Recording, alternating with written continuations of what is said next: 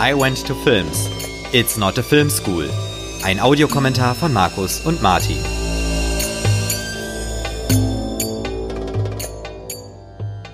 Hallo und herzlich willkommen zu einer weiteren Ausgabe von I Went to Films, dem Audiokommentar zum Film. Wir schauen heute das Ding aus einer anderen Welt aus dem Jahr 1982 von John Carpenter. Wir schauen die Blu-ray bzw. den Stream und Markus hat den Film heute ausgewählt. Hallo Markus. Hallo Martin und auch hallo an alle, die uns zuhören. Und ganz zu Beginn noch kurz der Hinweis, unser Projekt kann auch bei Steady unterstützt werden. Der Link dazu steht auf unserer Website iwentofilms.de. Wir freuen uns über einen kleinen Beitrag. Ja, Markus, erzähl doch mal, warum schauen wir heute diesen Film? Ja, ähm, ich wollte sowieso schon lange einen John Carpenter Film besprechen. Und auch wenn das jetzt nicht mein absoluter Favorit ist, aber ich glaube, für die allermeisten ist es deren Lieblings-Carpenter-Film und es mhm. ist ja auch ein recht interessanter Film und er passt ja auch gut jetzt in den Januar rein, ja, mhm. mit Schnee und Eis. Und ähm, ja, das kamen einfach drei Dinge zusammen, die ich gerne machen wollte und da hat der meines Erachtens sehr gut reingepasst. Mhm. Ähm, ich finde, es ist ein unglaublich spannender Film mit dieser Atmosphäre, die sich dann so langsam aufbaut, wenn man dann auch erst so langsam versteht, was überhaupt vor Ort passiert, wenn man im Prinzip gleichzeitig mit den Männern auf dieser Station ähm, erst erfährt, was eigentlich die Bedrohung ist, wovon die mhm. ausgeht. Was dann eben bis zu diesem ja fast schon ähm, trostlosen Finale endet. Ja, mhm. Ich ja. glaub, wir können ja schon mal spoilern, der Film hat jetzt nicht unbedingt das, was man ein Happy End nennen würde. Genau, das ist richtig. Ja, guter Hinweis nochmal mit dem Spoilern. Also wir setzen ja immer so ein bisschen voraus, dass man den Film kennt oder zumindestens äh, ihn einmal nicht gesehen mal, haben sollte. Genau, ja, oder ihn äh, ähm, nicht sich, sag ich mal, kaputt spoilern lassen möchte. Hm. Ähm, ja, ich muss sagen, ich habe äh, den Film jetzt äh, für äh, unseren Podcast das erste Mal geschaut. Ich habe den vorher noch nicht gekannt. Auch, ähm, sag ich mal, der Titel, der schien mir schon sehr, sehr äh, unbekannt, komischerweise. Also okay. ist mir noch nicht so ähm, äh, über den Weg äh, gelaufen. Ähm, und mein erster Eindruck war so ein bisschen, also so richtig umgehauen hat er mich noch nicht. Ich versuche das jetzt mal heute ähm, so während unseres, ähm, sag mal, gemeinsamen Schauens mal zu eruieren, was mhm. mich so stört vielleicht an dem Film oder was ich so an Schwächen habe mhm. ähm, oder sehe in dem Streifen. Aber ich bin gespannt, ähm, was du noch so für, äh, sag mal, Impulse gibst zu mhm. diesem Film. Mhm. Ähm, vielleicht, wenn du gerade sagst vorab noch, hat, du sagst, er hat dich nicht so umgehauen, beziehst du das jetzt mehr auf den Aspekt, dass es ein Horrorfilm ist oder mehr auf den technischen Aspekt, der ja bei dem Film auch nicht ganz unwichtig ist, oder auf mhm. das Drehbuch oder alles drei oder? Ähm, ich glaube, mhm. Am wenigsten auf den technischen Aspekt, würde ich sagen. Mhm. Aber das können wir jetzt. Das hätte mich, das hätte mich auch überrascht, wenn ich ehrlich bin. Aber, nee, das, aber dann weiß man ja ungefähr, in welche Richtung es geht. Genau. Okay. Ja, Gut, dann würde ich sagen, ohne lange Vorrede, wir sind bei 0 Stunden, 0 Minuten und 0 Sekunden. Und wir zählen wieder ein und auf Play geht's los. 3, 2, 1, Play. Ja, und wir fangen an mit diesem schwarz-weiß, also weiße Schrift auf schwarzem Hintergrund.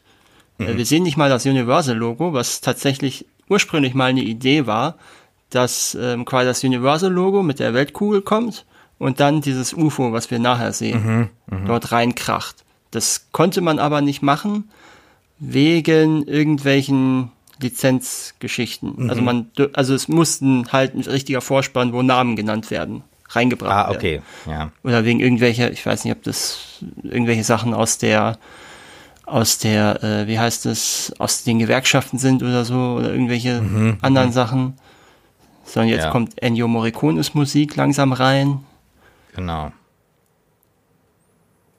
Äh, was ja auch eher ungewöhnlich ist tatsächlich, dass Ennio Morricone die Musik für diesen Film gemacht hat, weil Carpenter ja normalerweise selbst seine Filme ähm, oder die Musik für seine Filme schreibt, zumindest in vielen Fällen. Aber hier hat er sich einfach auch mal so einen der besten dazugenommen. Und ich muss sagen, du hast ja auch ein paar äh, ähm, Morricone-Sachen gehört in den Leone-Film. Mhm. Ich finde, der klingt jetzt nicht also da hat er sich schon sehr an den Stil, den Carpenter sonst hat in seinen Musik erinnert und sich ähm, versucht, den weiter zu bearbeiten. Das fand ich ganz interessant, weil es natürlich auch gut mhm. zu dem Stil dann passt, wie Carpenter seine Filme inszeniert. So, jetzt sehen wir den Anfang wie das UFO. Ich muss sagen, das sieht auch wirklich gut aus, wenn man das so auch aus heutiger Sicht sieht. Also so ein CGI-UFO wird nicht schlechter aussehen. Nee, nee, und ähm, was man auch sagen muss, man kennt ja diese Einst dieses Einstiegsbild hm. Äh, auch von Star Wars, ne? Also einfach mhm. diesen Sternenhimmel und mhm. dann irgendwie kommt ein Raumschiff und wir mhm. sehen hier diesen Planeten, also ja. in unserem Fall ist die natürlich Erde. die Erde. Ja. Das übrigens wurde auch mit einem praktischen Effekt gemacht. Das war irgendwie ein, ähm, das war eine Mülltüte angeklebt an ein, ähm, an ein Aquarium, wo sie dann dahinter irgendwie so einen Rauch erzeugt haben und das mhm. dann weggebrannt haben. Also okay. Ganz komisch. Ja, ja. Aber ich, sowas mag ich ja, ne, wenn ähm, mhm. solche Effekte auch händisch, wirklich handwerklich gemacht mhm. sind. Ja. So. Und wir sind übrigens nicht in der Antarktis, wir sind hier in Kanada. Ja, das Kanada, Alaska, die Ecke. War auch so von Anfang an meine Vermutung und ähm, ich muss auch sagen, äh, direkt zu Beginn, also als äh, wenn man noch nicht weiß, worum es geht, äh, war das auch meine erste äh, große Verwirrung äh, in diesem Film. Warum denn jetzt ähm, in der Antarktis so ein äh, Felsbrocken ist? Nee, ein, so, ja. so, ich, ich dachte erst, das ist so ein Schneehund. Ach so. Ne, und ähm, also ich wusste natürlich noch nicht die Zusammenhänge, warum äh, mhm. da jetzt so ein Hund läuft. Mhm. Aber äh, das war sozusagen das Erste, was mich also erstmal so irritiert hat. Weil ich glaube, in der Antarktis gibt es solche Hunde nicht. Ja, gut. Weiß ich jetzt gar nicht, ob die Stationen Hunde haben. Da gibt es ja genug Stationen. Ja, ja, genau, richtig. Ja, das kann. Also ist, kann ich meine, das ist ja der Fall hier. Das ist ja eine laufende Station aus einer Hund. Nur, äh, ja, ja richtig. Eine laufende genau, Hund aber das, das ist ja das, was man am Anfang noch nicht so, äh, also was man ja nicht weiß. Ja, und deswegen habe ich gedacht, hä, Antarktis, okay. Und jetzt läuft ja, da so ein Hund.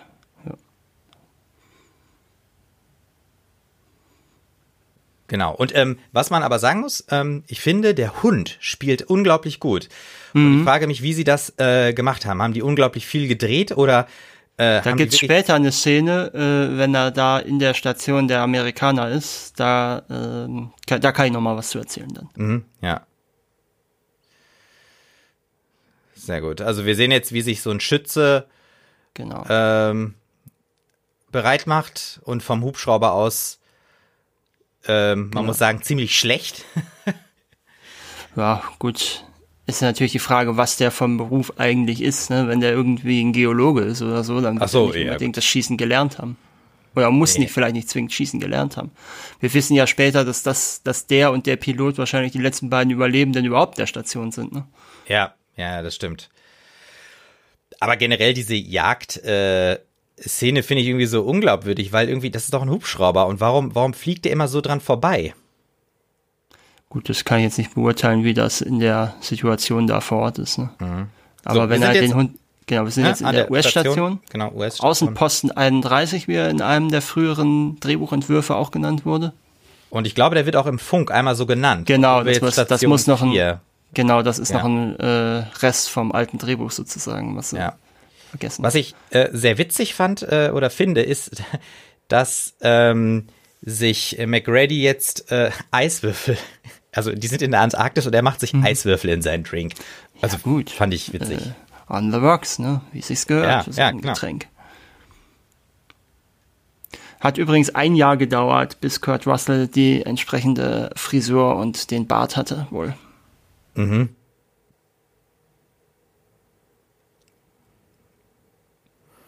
Ich weiß gar nicht, ob Schachcomputer in der Zeit schon so aussahen. Das kann ich auch nicht sagen. Aber guck mal, hinten an der Wand ist auch so ein, ein ja. Springer, ne? Ja, ja. So ein Logo. Ja.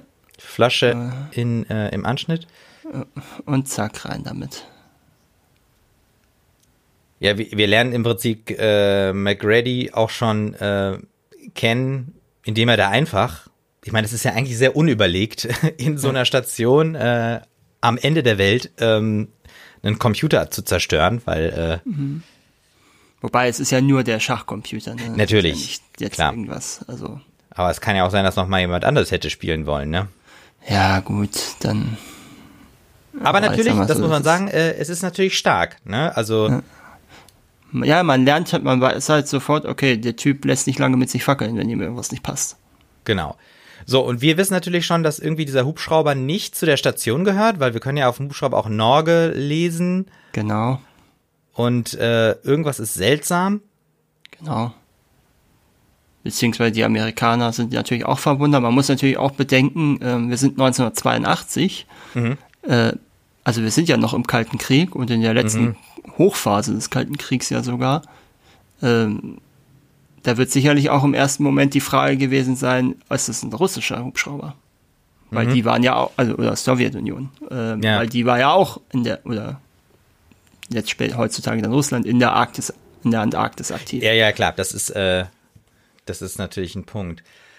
Aber die ähm, anderen von der Crew haben das jetzt auch bemerkt, dass da der Hubschrauber fliegt und haben aber auch direkt erkannt, dass es ein Hubschrauber von einer norwegischen. Station mhm. ist. Während wir hier diese Granatenkiste sehen, die im Hubschrauber ist und der Hund, der Richtung ja, Station fliegt. Also im Werfen ist er fast noch schlechter wie im, ja, genau, im Schießen, ne? Ja, ja, ja, richtig. Ja, gut, man kann, ja, gut, okay, aber was soll jetzt machen, ne? Wenn er besser schießt, dann äh, ist der Film halt nach zwei Minuten vorbei. Ja, das ist, das ist richtig. Ja, der Hubschrauber landet. Und jetzt denkt man noch so, hm, irgendwas stimmt da nicht, aber es ist mal erstmal noch keiner wirklich äh, beunruhigt. Ja, die wissen halt auch nicht, was los ist, ne? Genau. Ich meine, man weiß natürlich auch nicht, was da passieren kann, ne? wenn du da so irgendjemanden angreifst ja. mitten in der Welt. Das sind ja auch alles äh, ja, vor allem auch, man muss ja Vertreter sagen, ihrer Staaten, ne? Äh, genau. Aber man muss natürlich auch sagen, das ist super dämlich, wie er diese, wie er diese, diese Granate verliert. Ist natürlich die Frage, ob das vielleicht sogar ein bewusster Gag ist. Einfach um die Figur. Ja gut, es erschließt sich natürlich dann am Ende, weil wir dann ja wissen, äh, wie, wie irre die werden, ne? Übrigens, äh, das ist echtes Norwegisch wohl und also was er da sagt, wenn jemand da im Publikum saß und Norwegisch konnte, dann war der quasi schon gespoilert. Weil das, er sagt, Ach. also der Norweger sagt ziemlich genau, was passieren wird. Ne, also, warte mal, ich habe es auch irgendwo eine ah. Übersetzung. Der, er sagt irgendwie, das Ding ist kein Hund, es ist irgendein Ding, geht weg von dem Hund. Irgendwie sowas sagt er dann. Ja, okay, cool. Ja. So, das ist natürlich auch so ein bisschen dieser amerikanische Stil. Ähm, ja, gut. Du betrittst meinen Grund, äh, ballerst dir rum, ich schieß dir in den Kopf. Ja, gut, ich sag mal so, ähm, er ist derjenige, der hier de facto ja beinahe einen Krieg auslöst, ne? Der Norweger. Und ja, die ja. können ja auch nicht, ich meine, die wissen ja nicht, um was es geht. Die gehen ja, ich meine, seien wir ehrlich, da ist ein Typ, der ist mit dem Hubschrauber hinterhergeflogen, mhm. jagt auf einen, auf einen Hund, mhm. wirft sogar mit Granaten um sich. Also die gehen ja davon aus in dem Moment, dass der völlig bescheuert geworden ist. Ja, ja, klar. Das ist ja der Grund auch, warum sie dann die Norweger Station dann aufsuchen. Ja, ja. So, was ich nicht ganz verstehe, warum löschen die das Ding denn jetzt eigentlich? Vielleicht, weil sie Angst haben, nicht, dass da irgendwas übergeht noch. Ja, weil ich würde mir denken, es wäre doch, na gut, weil retten kannst du da ja nichts mehr, ne?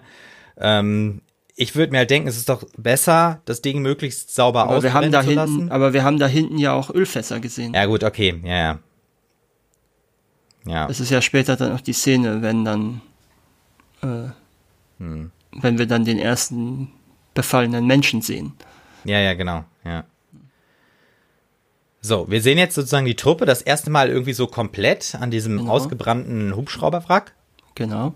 Ein All-Male-Cast, also ein rein männlicher Cast, mhm. was äh, ähm, zum einen auch in Tradition zu der Geschichte ist, auf, dieser, auf, der, das auf der der Film beruht. Ne? Ist eine Kurzgeschichte. Who Goes There? Und äh, ist ja auch schon in den 50ern einmal verfilmt worden. Da hat man mhm. dann noch eine weibliche Person eingefügt als Love Interest für den Helden. Ah, okay. Ja. Und äh, da in dem Punkt ist dann quasi die Version von Carpenter ja. näher am Originalstoff. Original, okay. Und es war auch tatsächlich fast komplett eine All-Male-Crew. Die einzige weibliche äh, Person wohl, die da angeblich mitgewirkt hat, äh, musste dann irgendwann aus, äh, aus der Produktion austreten, weil sie dann schwanger wurde dann. Okay. Und nicht mehr mitmachen konnte.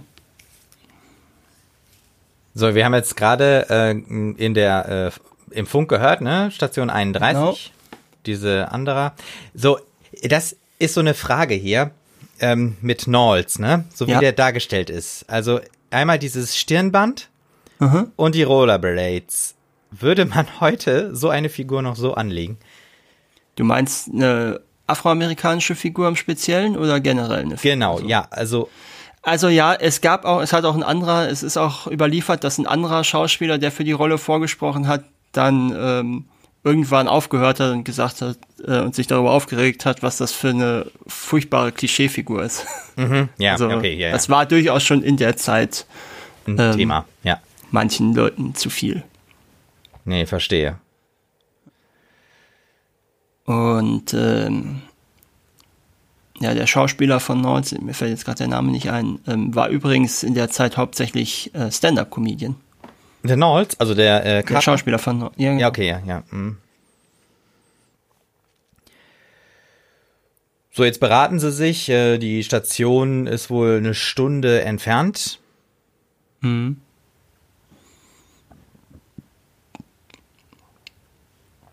Und jetzt äh, wird erstmal nochmal das Wrack weiter untersucht. Na gut, offensichtlich haben sie ja doch noch irgendwas da rausgeholt. Ne? Ja gut, dann macht es auch Sinn, das nochmal zu löschen. Ja, das ist schon richtig. So, die, die Wetterbedingungen sind scheinbar nicht die besten zum Fliegen, aber. Ja, aber McReady interessiert es nicht. Ja.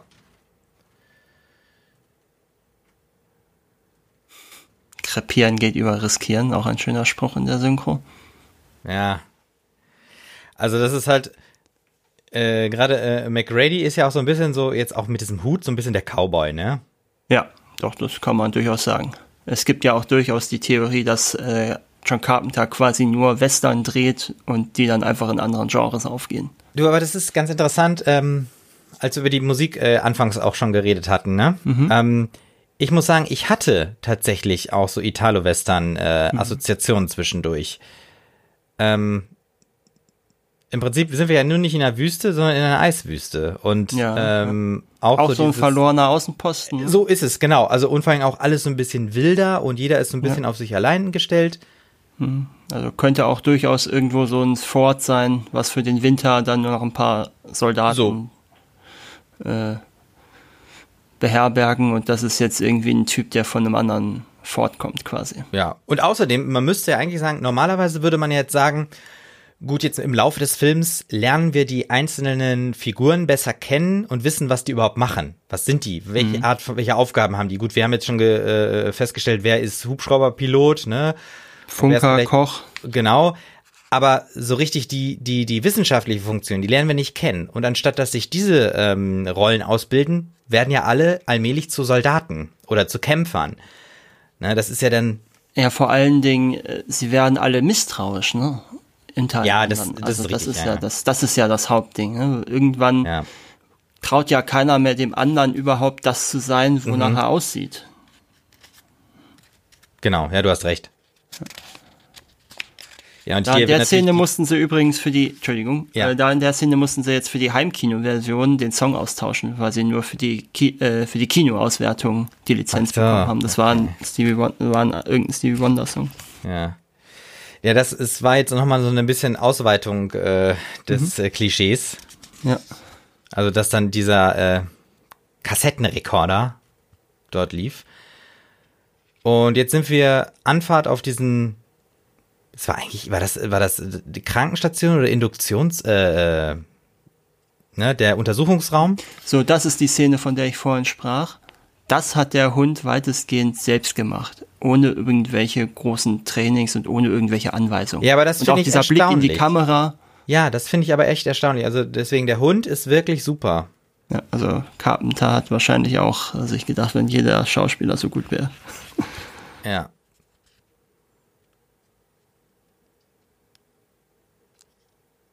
Und das ist natürlich auch eine interessante Szene, wenn man den Film zum ersten Mal sieht. Hattest du den Hund dann schon im Verdacht, irgendeine Gefahr zu sein? Ich glaube so ein bisschen. Mhm. Weil irgendwie das hat, ähm, wie gesagt, das mit dem Hund hat ja von bei mir von vornherein nicht gepasst. Also in diese Landschaft. Mhm. Jetzt unabhängig davon, dass die Menschen die natürlich mitbringen. aber ähm, der Hund auch wieder da vorhin unter dem Tisch lag, ne, unter dem äh, Billardtisch. Das sind so Momente, wo ich denke, ja, das ist bildlich schon so angepriesen, dass da irgendwas nicht stimmt mit dem Tier. Ja gut, das wird ja auch buchstäblich gesagt sogar. Das ist übrigens Ja. kein eigenes Set, das sind die Sets der amerikanischen Stationen, nachdem man das Finale gedreht hat. Ah, Da wollte man nicht nochmal neues Geld ausgeben, für Ja. so zerstörte Sets zu bauen. Ja, und hat dann einfach die nochmal wiederverwendet. ja, das macht ja Sinn. Ja. Vor allem, wenn man bedenkt, der Film hatte schon ein Budget von 15 Millionen Dollar, was ja, Ja. schon echt viel ist für diese Art von Film damals. Ja. So, wir blicken gerade von innen nach draußen und denken, ja, vielleicht ist ja einer drin, der gerade nach draußen guckt. Wobei man sich eigentlich schon fast denkt, wenn man das ausgebrannte Zeug sieht, dass da keiner mehr drin sein kann. Ja, ja. Und ich glaube auch, die gehen eher jetzt nur noch pro forma da rein, um zu gucken, ob sie irgendwo einen Hinweis finden, aber nicht unbedingt, dass sie noch jemand, eine Person finden. Warum äh, verwechselt McGrady eigentlich immer die Norweger mit Schweden? Ist das irgendwie, hat das einen Hintergrund oder ist das einfach Ich nur weiß es ein jetzt nicht, ob das im Original mit drin ist, aber ich würde es bei Carpenter im Zweifel auch einen Gag sehen. Ja, okay, ja. Also. ja.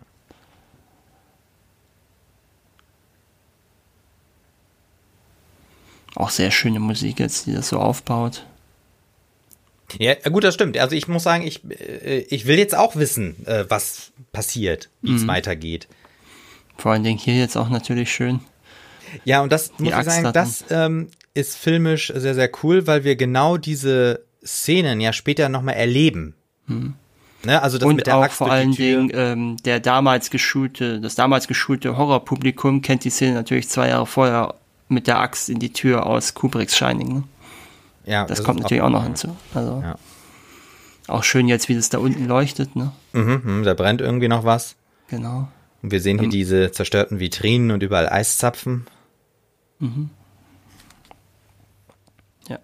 Die Sets in LA waren übrigens auf äh, 4 Grad runtergekühlt worden. Oh, Also das ist nicht immer ähm, gespielt, wenn die wirklich frieren. So, und jetzt sehen wir hier den ersten Toten. Aber da könnte man ja noch denken, okay, der ist einfach irgendwie erfroren oder so. Ja, ja. oder genau. gestorben, ne? Also man sieht ja, jetzt noch keine, Sieht noch nicht, was da wirklich passiert ist. Ja. genau, man sieht nichts Unnormales in dem, gut, es ist jetzt nicht auch nicht normal, aber Ja, in der Ähm. Umgebung passiert es vielleicht schon mal. ja, genau, so, ja. Aber jetzt sehen wir, dass er sich versucht hat, die Pulsadern aufzuschneiden. Äh, beziehungsweise es gemacht hat und äh, das Blut und sogar auch noch den, äh, den Hals ja. und das Blut dabei beim Rauslaufen gefroren ist. also es ist äh, äh, schon, ähm, Also unabhängig davon, ob das in der Realität so passieren könnte, was ich nicht sicher wäre, ähm, ist das natürlich ein super effektiver ob, Shot. ja, ja, natürlich, äh, das würde ich auch sagen. Also jetzt könnte man natürlich denken, okay, ist das, war es erst kalt, ne? Und dann haben die sich, äh, vorhin hast du auch gerade den Wasserspender gesehen, da war sogar äh, dieser Strudel mit eingefroren. Hatte ich nicht gesehen, tatsächlich. Ja. So, sie gehen weiter.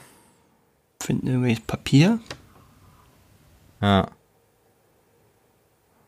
Und gucken, ob sie irgendwas Brauchbares finden. Sehr schön auch hier diese Lampe, die wir da haben. Äh, die schon dieses leicht, ähm, in manchen Einstellungen dieses leicht äh, rosa-pinke Licht abgibt, was wir ja später dann haben mit den Bengalos. Mhm. Da jetzt so zum Beispiel in der Szene. Mhm, ja, okay. Hm.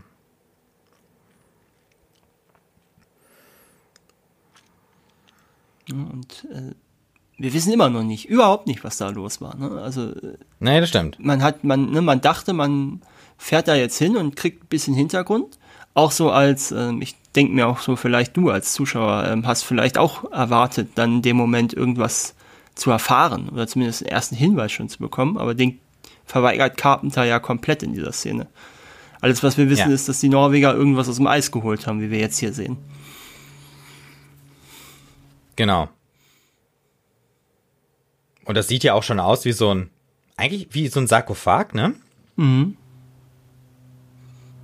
Ja, im Prinzip war es das ja auch, mehr oder weniger für das Ding. Wie findest du eigentlich jetzt mal so ganz nebenbei, ähm, dass man sich komplett verweigert, diesem Monster hier in diesem Film einen Namen zu geben und einfach nur beim das Ding belässt? Also äh, das, das finde ich äh, sehr treffend und auch passend, mhm. weil mhm. Äh, ähm, das ist ja, das eigentlich finde ich, das, das klingt realistischer. Mhm.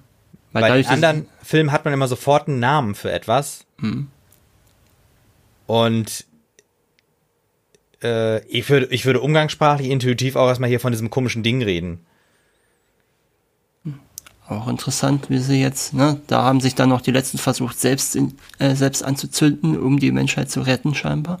Hm. Also genau diese Fragestellung. Also wir sehen ja im Prinzip hier schon genau das, was wir später dann in der letzten halben Stunde mehr oder weniger dann oder in den letzten 20 Minuten des Films dann alles aufgeworfen wird. All das ist hier schon passiert bei den Norwegern.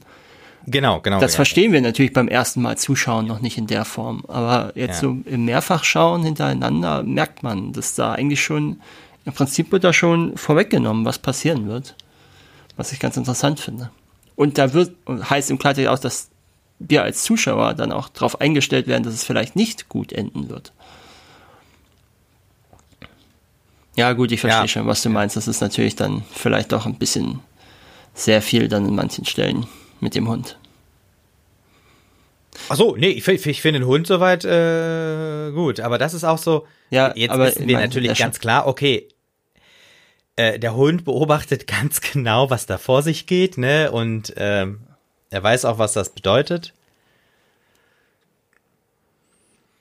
Ja, jetzt sehen wir zum ersten Mal eine Verwandlungsform oder eine, eine Form von etwas, was übernommen wurde von Ding. Mhm. Auch interessant, wie unvollständig der Patronengürtel ist hier. Ja, stimmt. Ja. Aber das ist, glaube ich, auch so, auch wieder so ein Moment, wo man so, äh, so den Western raus äh, sieht, mhm. ne? Ja. Also, wo wir, ja, wo wir hier äh, äh, äh, das allererste Mal, sag ich mal, ähm, sehr äh, groß ähm, dieses Ding sehen oder diese äh, ne, die Verwandlung eines Menschen mhm. oder es auch noch natürlich noch nicht so hundertprozentig wissen, mhm. ähm, muss ich sagen, was in dem Film wirklich gut gelungen ist, ist diese ja, die, diese Maske oder diese Effekte. Diese Effekte, ja, also die, ähm, hier wie das glänzt, ne? Mhm. Das ist wirklich, äh, dass es auch sehr, organisch sehr, aussieht. Ja, genau, richtig. Das ist, ja, das ist wirklich gut äh, gelungen. Mhm. Und ich meine, das kommt gleich an späteren Stellen noch viel, viel deutlicher heraus, dass ich das Vor allen Dingen dann, wenn das, wenn das sich bewegt, ne? Das ist genau, ja jetzt ja. nur, das liegt ja jetzt nur rum. Aber wenn es sich bewegt, ist es ja noch schwieriger, ja. äh, das dann halbwegs realistisch oder lebensecht zu gestalten, dass man, dass es nicht sofort als äh, Effektschuss auffällt. Ja, äh, Rob Bottin ist derjenige, der dafür zuständig war. Mhm. Äh, der hat dann diese, diese, der war eigentlich relativ jung damals, ich glaube 22 oder so, oder 24. Also mhm. jetzt weiß Gott noch kein Ex, also jetzt noch kein erfahrener Haudegen in dem Geschäft mhm. und hat dann die, die, ähm, die Storyboards gesehen, die ähnlich aussahen schon. Und da hieß es dann, na und, kriegst du das hin? Und sagt er, ja. Und meinte Carpenter zu ihm, ja, dann tob dich aus, Junge. Mhm. Okay, das, das hat, hat er getan. Ja, also man muss aber auch sagen, das hat er dann auch ähm, schwer bereut, dann auch im Laufe der Zeit, weil zwischenzeitlich hat der ähm, fünf Wochen lang auf dem Set gewohnt und hat mhm. wirklich sieben Tage die Woche durchgearbeitet. Mhm. Also, der, also es gibt dann auch später einen Effektshot, der ist gar nicht mehr von ihm bearbeitet worden, weil er in der Zeit einfach eine Pause brauchte. Ja, okay, ja.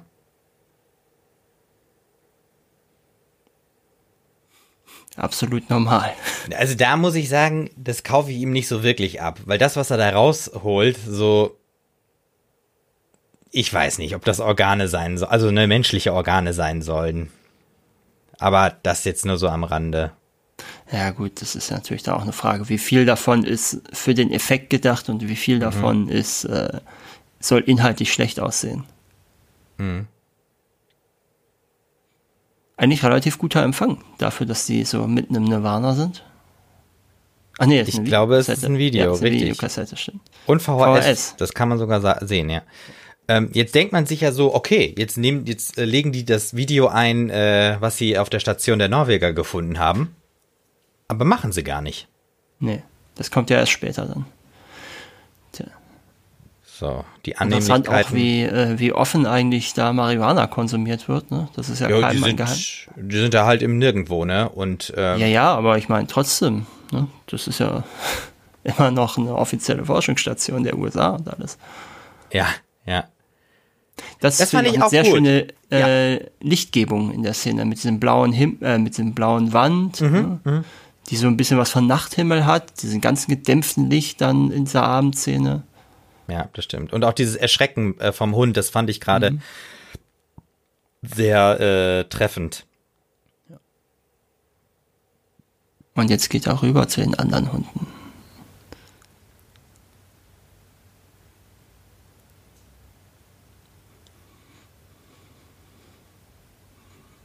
Und da, da merkt man auch schon so irgendwie, er wirkt fast ein bisschen ängstlich. Also ob so der fremde Hund ähm, so das, das Opfer, sage ich mal, ist. Und das ist einfach, ich verstehe nicht, wie ein Hund, wie man einen Hund so sich bewegen lassen kann, dass man wirklich so denkt, irgendwas stimmt hier nicht. Ja, also, wie er- ja, ist, ne, wirklich, wie er das ist wirklich gut gemacht, muss man sagen. Ja, also der Hund, Tiertraining ist auch hochwertig. ja, genau. Ja, oder halt auch Geduld. Das kann natürlich auch, äh, ich glaube, das gehört aber immer dazu. Und jetzt starrt der Hund so ins Nichts, was ich auch unglaublich äh, finde. Aber die anderen Hunde, die liegen da einfach, gucken nur ein bisschen. Ja, Man denkt, vielleicht das- hat er auch abgewartet, um zu schauen. Er weiß ja jetzt selber, wo er so eine Hundeform angenommen hat. Äh, Jetzt sehen wir schon, dem ersten kommt was verdächtig vor und jetzt fangen sie an. Hm, zu knurren. Ja, schon mehr, ne? Ja, und jetzt haben Das wir auch eine Verwandlung, ne? Ja, genau. Genau, ja. Ja, Quasi eine Häutung haben wir ja jetzt sogar in Äh, einer ja, gewissen stimmt. Form. ja. Ja, und ich meine, das geht ziemlich schnell. Ja. ja, das stimmt, wenn du bedenkst, wie lange sind wir jetzt im Film? Äh, ah, doch schon fast eine halbe Stunde. Aber wir sehen jetzt schon diese Monsterform, oder eine dieser Monsterformen. Es gibt ja keine originale Form in dem Sinne. Äh, ja, genau, richtig, richtig, ja, ja. Äh, mhm. aber sehen wir doch schon relativ deutlich, ne? Sich bewegen auch. Wenn du das jetzt Mhm. mal vergleichst mit, ähm, das ist auch krass, ne? Wenn du, wenn man ein bisschen weiß, wie Hunde sind und so, äh, wenn du dann siehst, wie verzweifelt dieser Hund ist, dass er die Drähte da durchbeißt. Ja, ja, genau, genau, genau, ja. Ähm, Und jetzt hat äh, dieses Ding, ich finde, das ist wirklich ein guter Begriff, also das Ding hat jetzt Mhm. auch so rumgespritzt, ne?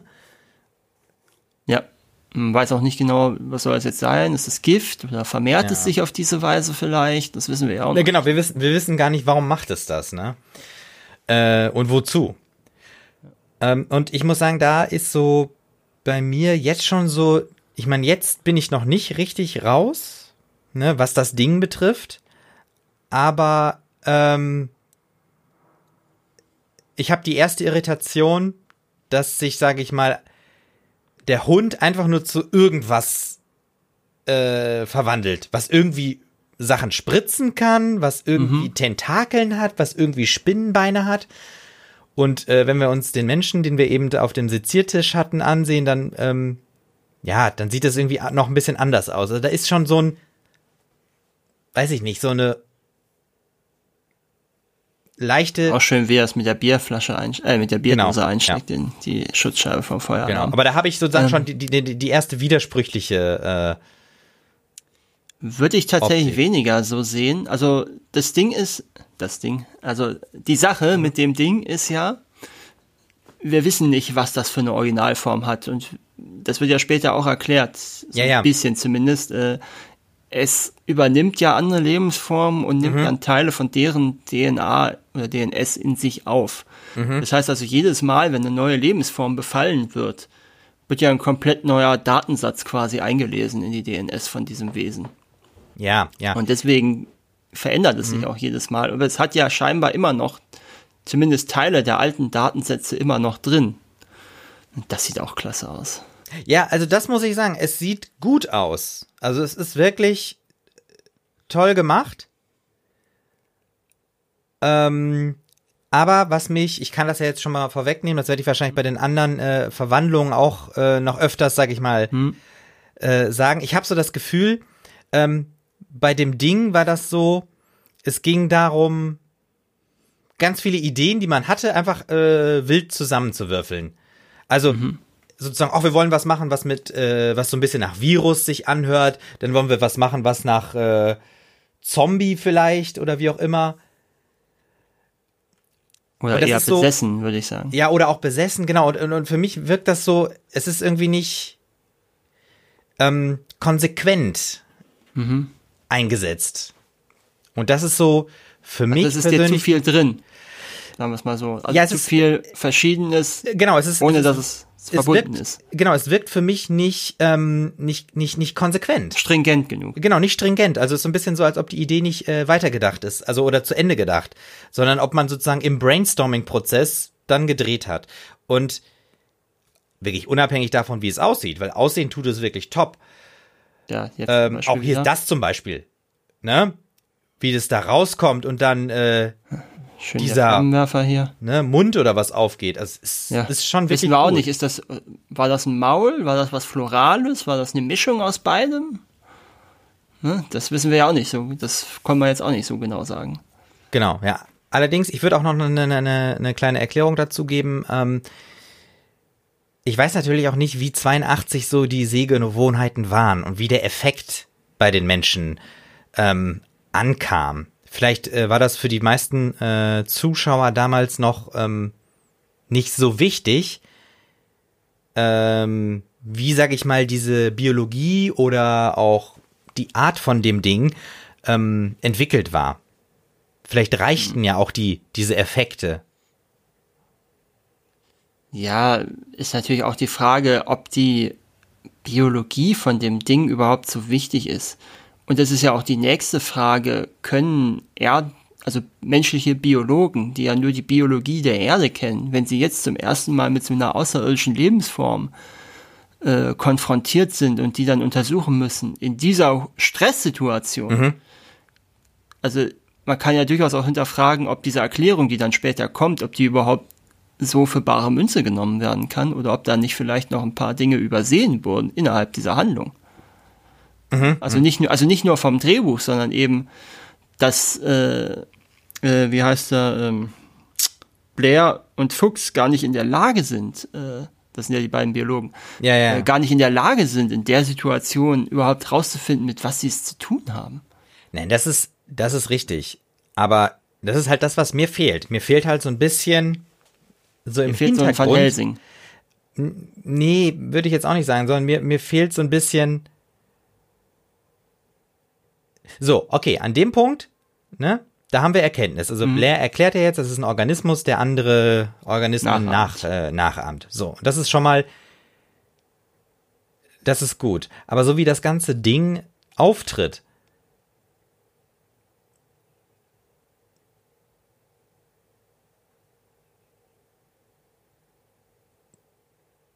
Ja, genau. Also, ich meine, das ist jetzt so der Moment, Blair erklärt,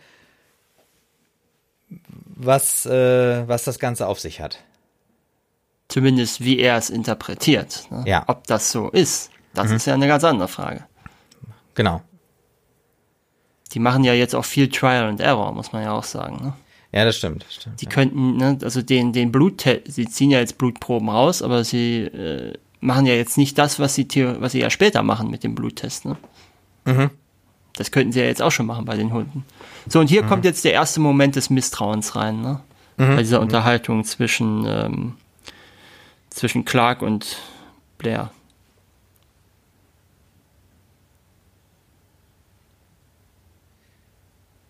Also das mit dem äh, Misstrauen ähm, Oh, es ist gut, dass du es gerade ansprichst. Ähm, da habe ich mich auch so ein bisschen an Nine Miles Down irgendwie ähm, mhm. erinnert mhm. gefühlt, wo ja auch so diese Frage nach, äh, wer macht jetzt wem was vor? Mhm. Ne, we wem kann man denn noch trauen? Ja. Äh, hast du Hateful Eight gesehen? Ja das Ding, also dieser Film ist ja einer der drei Filme, die Tarantino meinte, die sollte man davor mal gesehen haben, bevor man sich Hateful Eight ansieht. Okay. So, ähm, irgendeine dieser Szenen, äh, irgendeine dieser Aufnahmen aus dem Norweger Camp, die wir jetzt sehen, da hat auch Carpenter einen äh, kleinen Auftritt drin. Okay. Also irgendeiner dieser Typen da ist Carpenter selber. Ah, hier auf den Videos. Genau. Ja. Und das ist natürlich auch ganz interessant, wenn man sich überlegt, ähm, dass wir ja, dass das ja ein Remake ist von einem Film aus den Mhm. 50ern, der eben auch schwarz-weiß war. Der damals sicherlich auch auf VHS verfügbar war. Ne? Also Mhm, und äh, vieles von dem, was wir da sehen, ähm, was die Norweger machen, das sind auch durchaus Dinge, die in diesem 50er-Film passieren. Also es ist so ein bisschen so, als ob Ah, die, okay, ja, ja. als ob die Crew oder der Cast des Remakes ein paar Ausschnitte aus dem Original sich anguckt, sozusagen.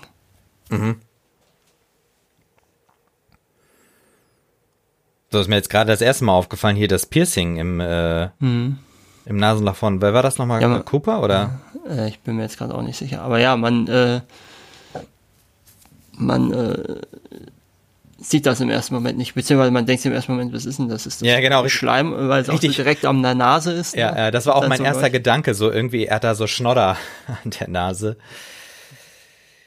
Ja, aber ähm, jetzt haben sie sich äh, vorgenommen, zu dieser Stelle zu fliegen, wo die Norweger irgendwie geforscht haben. Das haben sie irgendwie anhand der äh, Aufzeichnungen herausfinden können. Ja, jetzt sehen wir ja dieses Loch, was da mitten in der Antarktis ist. Aber auch riesig, wenn man überlegt, dass die damit, was waren das so, acht oder zehn Mann, Ja, auf jeden Fall. ne, äh, dass die das da ausgehoben haben. Und wir haben ja am Anfang gehört, dass die noch gar nicht so lange da stationiert sind, die Norweger, oder stationiert waren. Ja.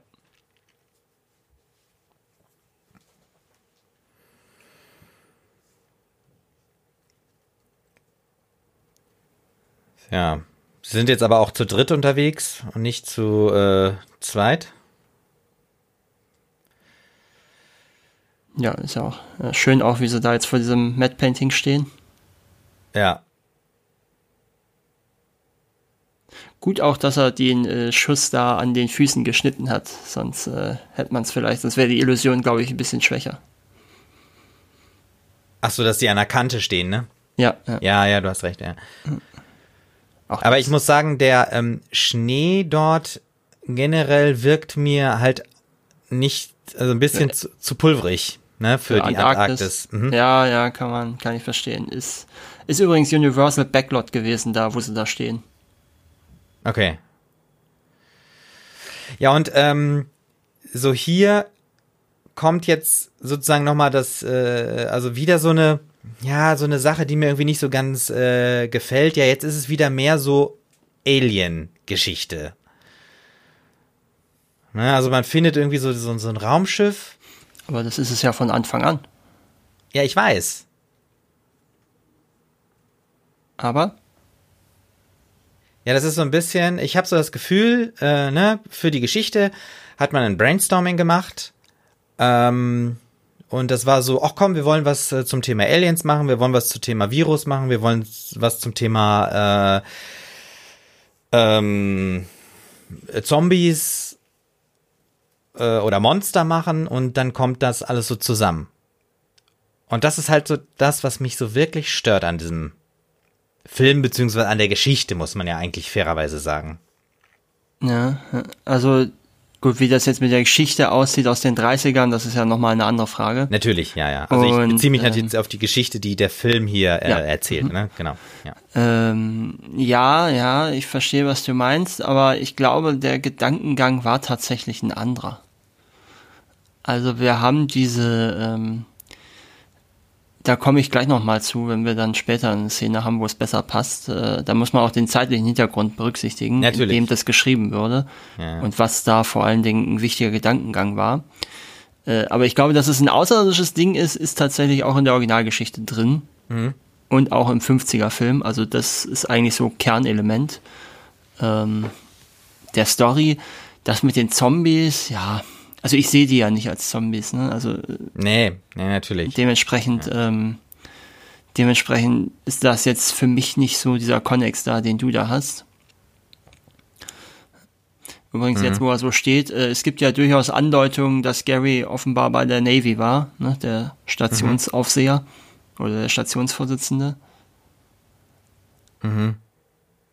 Ne, einmal diese Kleidung, die er trägt, die erinnert an mhm. emeritierte Navy-Offiziere. Und er wird, ich weiß gar nicht, ob es in der Synchro auch so ist, aber im Original wird er irgendwann auch mal El Capitan genannt von einem. Mhm. Also das sind so leichte, äh, ja, leichte Bezüge dazu, die ihm so ein bisschen Hintergrundstory zu der Figur geben können. Mhm. So, Blair ist schon so ein bisschen in sich versunken. Mhm. Er ist ja auch mit so, wenn man jetzt mal so von ähm, Carpenter und Keith David weggeht, die ja später so, die ja die letzten beiden Überlebenden sein werden, äh, ist er eigentlich so mit der drittwichtigste, würde ich fast sagen. Ja, weil, weil der im Prinzip die ähm, so versucht, diesen äh, diesen erklärenden Hintergrund zu liefern. Ne? Ja, und er hat ja auch so durchaus wichtige Story-Elemente, wenn sie ihn dann später einsperren und so. Ja. Und der dann verrückt wird. Also dieser Computer hier, den finde ich auch ein bisschen seltsam. Ist das jetzt sozusagen, visualisiert er seine Erkenntnis oder ist das der Computer, der ihm diese Erkenntnis über eine Simulation liefert? Ich das glaub, verstehe das ich ist, nicht so ganz. Das ist, also das Ding ist ja, ähm, ich meine, du musst ja auch bedenken, das ist jetzt äußerst kompliziert, worum es da geht, dieses Umformen des Gencodes quasi, der ja da, also der Einzelzellen, die, in denen dann der, der Gencode umgeschrieben wird quasi. Mhm. Äh, das ist ja extrem kompliziert, auch wenn du dir das so überlegst. Und das ist halt eine Visualisierung fürs Publikum, ne? Ja, also ja, Computer klar. hätten ja, das, ja. also da gab es ja. auch eine, eine, eine Notiz in der Pre-Production, dass ähm, oder während der Produktion, ähm, mhm. Dass das eigentlich nicht möglich wäre, so eine Computeranimation in der Zeit. Und auch die Tatsache, dass das jetzt der Biologe da in der Form machen würde, ist ja auch nochmal eine ganz andere Frage. So ist es. Ja. Äh, schön auch, hast du gerade den Fehler in der Synchro gemerkt? Wie er aus den 27.000 Hours einfach nur 27 Stunden vorgelesen hat? Äh, ja, ja, ja, ja, das stimmt, du hast recht. Ja. Ja, das ist halt auch, auch in so, der spanischen Fassung der Fehler drin, äh, derselbe Fehler. Ja, okay. Also es ist halt, also auch das, so diese Erklärung, ähm, jetzt der Computer sagt dir, das ist so, ich sag mal, die einfachste Möglichkeit, jetzt dem Zuschauer mitzuteilen, dass hier sozusagen äh, auf einmal die ganze Menschheit äh, mhm. bedroht wird. Also finde ich halt nicht so nicht, nicht so, fancy. schön. Ja, genau. So, ich glaube, im Regal stand gerade Modellbausätze. So Bausätze. Ja, kann, ja, kann ja durchaus sein, dass das sein Hobby ist. Mhm. Weil wenn er Schach spielt, kann er auch Modelle bauen. Ne? Mhm. Ähm, ja, also wäre dir dann lieber gewesen, wenn es gar keine so eine weltweite Bedrohung annimmt oder wäre dir dann eine andere Erklärung oder andere Form des, der Erklärung für die Zuschauer lieber gewesen? Ja, eins von, eins von beiden. Also, so, also, wie gesagt, die ganze, die ganze Story ist mir halt zu nicht ähm, kohärent genug erzählt. Mhm. Also es, es wirkt für mich eher so wie so ein Puzzle. Das wird natürlich nochmal verstärkt dadurch, dass wir so viele Charaktere haben, die ja dann nach und nach auch alle umkommen und sterben, ne? Hm.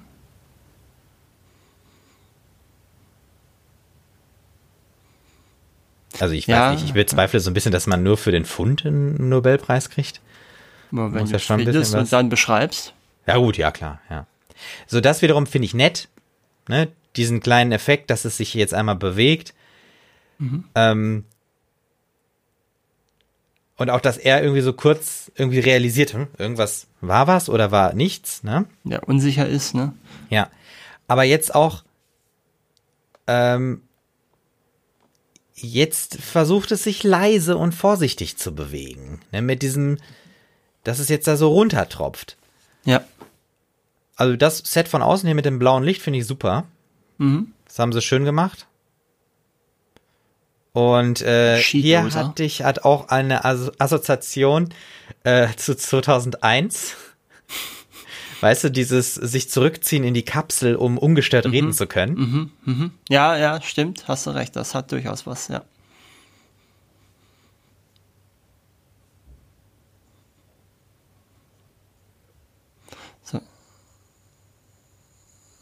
So, jetzt erfahren wir ein bisschen mehr Hintergrund von mhm. Fuchs nochmal, beziehungsweise Fuchs hat auch ein bisschen was rausgefunden von Blair.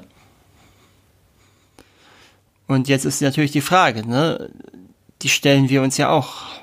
Ist das, was Blair da jetzt erzählt, ist das überhaupt echt? Also gibt es diese Bedrohung in der Form wirklich oder nicht? Das ist ja auch so eine Frage. Ne? Derjenige, der uns das alles erklärt, wird ja als offenkundig irgendwann durchgeknallt gezeigt. Als, oder als jemand, sagen wir mal so, als jemand, der, ähm, der Nervenzusammenbruch erleidet innerhalb dieser Phase, in der er es mhm. herausfindet. Mhm. Also dementsprechend ist die Frage, können wir diese ganzen Erklärungen für bare Münze nehmen? Ich würde ja. sagen, nicht unbedingt. Ja, ja, ja.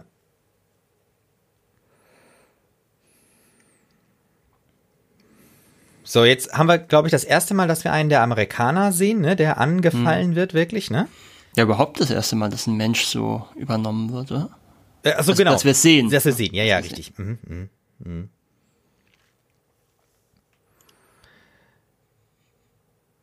Schön auch, wie er einfach nur die beiden ruft und gar nicht sagt, was los ist. ja, seht ihr ja schon selber, was passiert. Ja, ja, genau, richtig. Ja gut, das ist natürlich äh, so ein bisschen dieses Misstrauen, um es zu schüren. Mhm.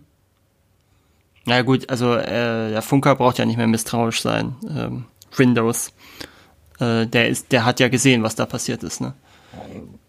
Mhm. Das war auch schon ein schöner Shot, ne, wenn da diese Flamme rausgeht und so. Und dieses äh, lila, äh, ja, genau, die, die Magnesium. Nicht lila, sondern ne? genau, genau, diese Farben. Das ist natürlich auch schön, wenn wir da die Hände sehen, die schon deformiert sind. Ja. Und ja, die Frage R, S, weiß man auch nicht mehr so genau. Wie viel ist da noch Mensch drin? Ja. Ne? Bendings ist übrigens der Meteorologe der Station. Okay, ja, ja. Haben wir das irgendwann mal erfahren oder? Ich weiß gar nicht. Also ich habe hier so eine Liste mit den mit den Jobs, aber ja. ob das jetzt oder ob das eventuell aus dem Buch übernommen ist, das kann ja auch sein. Mhm. Also hier muss ich sagen, ähm, dass Bennings so schnell jetzt da äh, verbrannt wurde, ist? das ist so, das ging mir irgendwie zu schnell. Äh, Weil er war mir noch zu menschlich. Also dass sie ihn verbrannt haben. Ja. Also. Also das ist so, also ich habe so das Gefühl, irgendwie, da hat der Film auch nochmal einen Sprung, dass irgendwie die, ähm, äh, die äh, Gefahr vor dem Ding auf einmal schon zu groß auch bei den Menschen an, bei den, bei den Stationsleuten angekommen. Man muss ja bedenken, wer es gemacht hat. Das war McGrady. Den wir haben wir schon ganz am Anfang ja. gesehen, habe ich ja gesagt, das ist einer, der nicht lange fackelt. Ja, ja, McGrady, warte, warte, lass mich weiter erzählen. Ja, ja. McGrady ist der, ist einer von den Zweien, die in der Norweger Station waren. Ja, die haben exakt, der hat exakt gesehen, was da passiert ist. Also das ist für mich, ähm, also das kann ich schon nachvollziehen. Und McReady hat ja auch gerade eben diese Aufzeichnungen, die Fuchs ihm vorgelesen hat, gehört und weiß um die möglichen Gefahren. Also, dass er da in dem Moment, und es gibt auch durchaus die Frage, ob McReady ähm, Vietnam-Veteran ist, ähm, also, dass er durchaus da töten gewohnt ist und da nicht lange fackelt, im wahrsten Sinne des Wortes, genau. Mhm. Äh, also, das hat, das stört mich jetzt weniger tatsächlich. Also, das nehme ich dem Charakter schon ab, dass er dann in dem Moment die, die, das Fass umschmeißt und mhm. die Fackel reinschmeißt. Wenn er sieht, wie ja. weit Blair, äh, nicht Blair, ähm, Bennings schon ist. Äh, was man übrigens auch jetzt gerade in dieser Szene sieht, ähm, das sind ja Flammenwerfer, die tatsächlich mit ähm, Flüssigkeit arbeiten. Mhm, okay. Ne? Also tatsächliche ähm, äh, Armee-Flammenwerfer, mhm, was mhm. man sonst eher selten in Filmen sieht, die echt benutzt werden. Und äh, da hatten dann auch Teile der Crew und ähm, Kurt Russell haben dann einen Streich gespielt, John Carpenter. Mhm. Da haben sie sich nämlich, da hat sich äh, Kurt Russell nämlich äh, so als Make-up so Brandwunden ins Gesicht machen lassen. Mhm. Und dann sind sie hingegangen, und dann ist er hingegangen zu Carpenter und hat gesagt, ja, ich habe ja gerade noch mal ein bisschen geprobt mit dem Flammenwerfer und habe ja einen kleinen Unfall gehabt. Oh nein. mit so einem völlig verbrannten Gesicht und so. Oh, schon ein bisschen makaber, ne? Ja, gut, ich meine, hm. muss ja bedenken, wie lange die jetzt schon da in der Rolle sind. Ja, ja, klar. Ja. Also 57 Tage waren die Dreharbeiten übrigens. Ja, okay. 40 Tage im Set und 17 ja. Tage da in Kanada. Ja. Also, ich kann das natürlich jetzt nicht einschätzen, ähm, aber ich finde es ungewöhnlich, dass ein Flammenwerfer zu einer Grundausstattung eines ähm, Ant einer Antarktisstation gehört. Vor allen Dingen, wenn man bedenkt, das habe ich auch irgendwo gelesen, dass die wohl wahrscheinlich gar nicht so wirklich funktionieren würden bei den Temperaturen. Ah, okay, ja. Aber da gibt es auch noch einen anderen Fehler in dem Zusammenhang. McGrady sagt irgendwann mal was im Original, dass da 40 Grad ähm, irgendwie 40 Grad minus wären, also 40 Grad äh, mhm. nach Fahrenheit mhm. oder sowas. Was extrem warm wäre, weil sonst wären es eher 80 Grad im Winter. Mhm. Okay, ja. Ja, das habe ich auch gedacht, ähm, äh, dass die zu oft ähm, da in der, in der Kälte sind äh, und es wirkt dann gar nicht so kalt. Mhm. Also es wirkt nicht nach Antarktis, sondern eher nach Winter. Normalem Winter, ne? Mhm.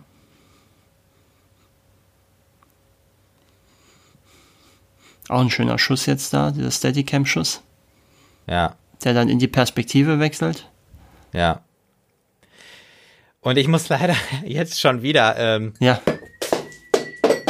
ich hier nebenbei mein Glas umschmeiße, ähm, muss ich auch äh, nochmal irgendwie was äh, kritisieren. Ich muss sagen, ich finde, dass Blair durchdreht. Es passt Zu viel? irgendwie nicht. Ja. Warum? Ist, ähm, naja, weiß ich nicht. Also. Also, klar, jeder Mensch, also ich würde eher sagen, es passt nicht, dass Blair der Einzige ist, der durchdreht. Also ja, entweder ja sowieso eine, also ich bin eher der Ansicht, dass viele Filme, die mit solchen Themen machen, ne, mit dem Übernatürlichen und so, da sind eigentlich streng genommen sind da eigentlich eher die meisten Figuren zu cool mit, als äh, also normalerweise müsste jeder so solcher Cast in diesem Art von Film mindestens einer einen totalen Nervenzusammenbruch haben wenn man ehrlich ist. Ja, und das ist, ähm, aber weißt du, ich weiß, genau. das ist fürs Erzählen, ich weiß, das ist natürlich für die Erzählung nicht sinnvoll. Ähm. Genau, das ist es. Also ich, ich habe halt so das Gefühl, das ist jetzt wieder so, so, so gewürfelt. Das ist wieder ein Puzzleteil, was noch mit reinkommen musste. Also sozusagen, ach ja, wir müssen noch einen haben, der mit der Situation nicht klarkommt und der muss ausrasten. Ja gut, das ist jetzt immer die Frage, was da im Original passiert in der Story, ähm, also im Buch. Aber ich würde sagen, man hat einfach mal eine eine realistische Darstellung von so einer Figur genommen. Er ist ja auch derjenige, der das vermeintlich entdeckt. Ne? Und vor allen Dingen, du musst ja auch bedenken, in welcher Situation wir sind. Jeder von denen, das ist den anderen ja noch gar nicht in der Form bewusst, aber ihm ist es bewusst. Das fand ich jetzt ein bisschen komisch geschnitten mit dem, mit der Axt. Mhm. Äh, irgendwie, da, da fehlen mir ein paar Frames irgendwie. So, mhm. wenn, von dem Moment, wo er reinkommt und zack, so, und dann ist schon die Axt drin. Ja. Das wirkt, da fehlt irgendwie noch so, ja, ja. noch so eine kleine Einstellung dann, wie er ausholt, ein bisschen mehr. Ja. Ähm, wo war ich jetzt stehen geblieben? Mit dem äh, Ausrasten. Ja, genau, dass er eben, genau, was den anderen ja noch gar nicht so richtig bewusst ist, dass die Gefahr, die davon ausgeht, die er schon herausgefunden hat, weil die denken ja noch immer hauptsächlich, ja gut, das ist irgendwas, was da diese Dinger befällt und so, aber dass es mhm. sich um mehr handelt und dass wir das Ding gar nicht in der Form sehen können und dass wir noch gar nicht wissen, wer es hat das ist denen ja in der Form noch gar nicht bewusst. Ja, ja, das sie, ist, äh, das ist. Ne, also dementsprechend kann ich schon verstehen, dass er derjenige ist, der als erstes auch durchdreht. Ja, ähm, ich, ich denke vielleicht auch zu viel an äh, so Filme wie Nine Miles Down. Mhm, bei dem es wahrscheinlich für mich besser funktioniert, weil wir weniger Figuren haben. Mhm. Weißt du, wo sozusagen Ja, für ein Kammerspiel sind das recht viele Figuren. Da ja, und vielleicht ist das so was, was ich hätte äh, besser gefunden. Vielleicht weniger Figuren, weniger Charakteren. Ähm, und dann besser äh, ausgearbeitet und dann könnten vielleicht so extremer, wie zum Beispiel, dass jetzt äh, Blair durchdreht, besser, also auch wirken. Mhm, mhm. Also brauche ich persönlich in dem Moment gar nicht, muss ich ganz ehrlich sagen. Also es ist für mich auch nicht schwer nachzuvollziehen, warum Blair durchdreht. Wie gesagt, äh, sehe ich ja eher in an, allen anderen Filmen, in denen niemand durchdreht, wenn er mit solchen Sachen konfrontiert wird, äh, sehe ich ja eher äh, äh, also nehme ich halt an, weil es im Sinne der Erzählung ist, aber ist halt, das halte ich für eine real naheliegendere Darstellung tatsächlich von sowas wie das, was die meisten anderen Filme machen. Ähm, klar, man kann jetzt nicht drüber unterhalten, aber die Frage ist, brauchen wir überhaupt zu wissen, was das für Typen sind? Also McGrady kriegt ja eine kleine Einführung. Ähm, mhm, mhm. der ist ja im Prinzip mehr oder weniger die Hauptfigur in Anführungsstrichen des Films, wenn man von der Hauptfigur im engeren Sinne sprechen will. Mhm. Ähm,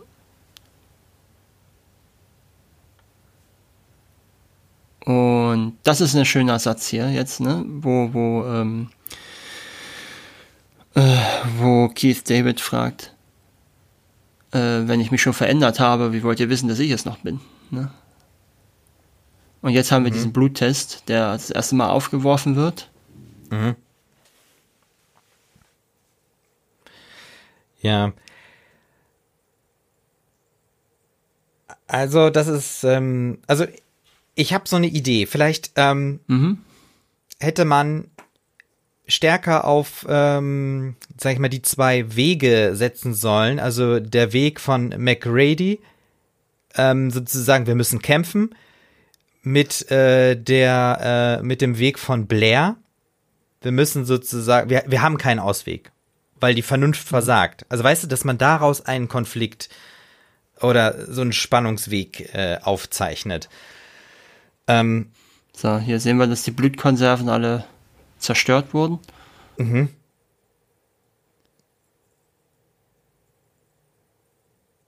Ja, und es ist so, es wirkt halt auch so jetzt, dass, dass die Blutkonserven äh, äh, kaputt sind. Ne? Das ist jetzt wieder so, äh, okay, wir haben eine Idee, wie wir herausfinden können, dass das Misstrauen äh, geklärt werden wie wir kann. herausfinden können, wer genau. es ist oder was Richtig. und was es ist, ja. Und, und wenn wir das stringent weitergehen würde, dann wäre ja, sag ich mal, die Geschichte auch schon wieder erledigt. Das heißt, wir müssen jetzt erstmal irgendwie, um wieder das Misstrauen zum Thema zu machen, äh, die Blutkonserven zerstören. Aber sie gehen es ja weiter, ne? Wir sehen ja später den Bluttest, der wird dann nur halt auf andere Weise durchgeführt. Ja. Also es ist ja nicht so, dass das Thema jetzt erledigt wäre für den Film. Ja, ja das, ne, also wir wissen, also der Haupt, das Hauptziel dieser Szene ist ja zu etablieren, dass jemand befallen ist aus dieser Crew. Das wissen wir ja eigentlich bis dahin noch nicht, ob das so ist. Die haben ja Bennings abgefackelt. Und danach mhm. war ja erstmal keiner mehr. Ne, mhm. Und, und Blair ist zwar äh, verrückt geworden oder hat den Verstand verloren oder einen Zusammenbruch gehabt, aber schien ja nicht befallen zu sein. So, und jetzt haben wir schon diese interessanten äh, Konflikte, die sich da jetzt aufbauen. Ja. Jetzt müssen wir, ne, rennt er weg, weil er Angst hat? Rennt er weg, weil er, weil er es ist? Nein, er rennt weg, weil er sich eine Waffe holen will, interessanterweise. Ja.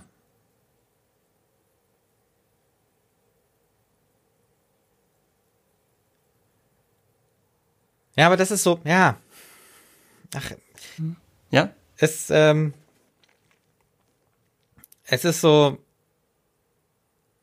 ja, also wie gesagt, das ist halt äh, äh, äh, äh gewürfelt mit ganz vielen unterschiedlichen Aspekten. Also es ist mir wirklich nicht stringent. Ähm, bei Star Wars stört erzählt. dich das aber auch nicht. Was denn? Dass es zusammengewürfelt ist aus vielen Aspekten. Äh, nö, die sind ja äh, äh, konsequenter weiter oder zusammenhängend gedacht. Oh, ich freue mich schon, wenn wir Star Wars besprechen. Ja, nee, ich, es ist wirklich so. Also hier ähm. ist einfach ähm, das Thema Misstrauen, dann das Thema Angst, dann das Thema Virus, dann das Thema Alien und so weiter. Das ist alles so zusammengewürfelt. Dann natürlich auch äh, äh, irgendwie so ein bisschen dieses Prärie-Ding und ähm, man ist sozusagen einsam, alle drehen vielleicht durch, äh, man wird paranoid, es ist die Einsamkeit in der Arktis, ne, und äh, irgendwie diese Unausgewogenheit, ähm, der natürlich auch wieder diese Bewaffnung und ja, das ist, vielleicht ist es auch ähm, ein, ein, ein zu hoher Anspruch gewesen, diese ganzen mhm also zu sagen, komm, wir, wir drehen was mit ganz vielen Figuren in einer abgeschlossenen Welt. Die aber eine Bedeutung für die gesamte Welt hat. Ja, haben kann, ja. Ja. Das ist es ja. Dieser Außenposten ist ja nicht der Außenposten, sondern der ist ja im Prinzip der Nabel oder das Tor, durch den das Ding in die Welt eintreten kann. Ja, ja.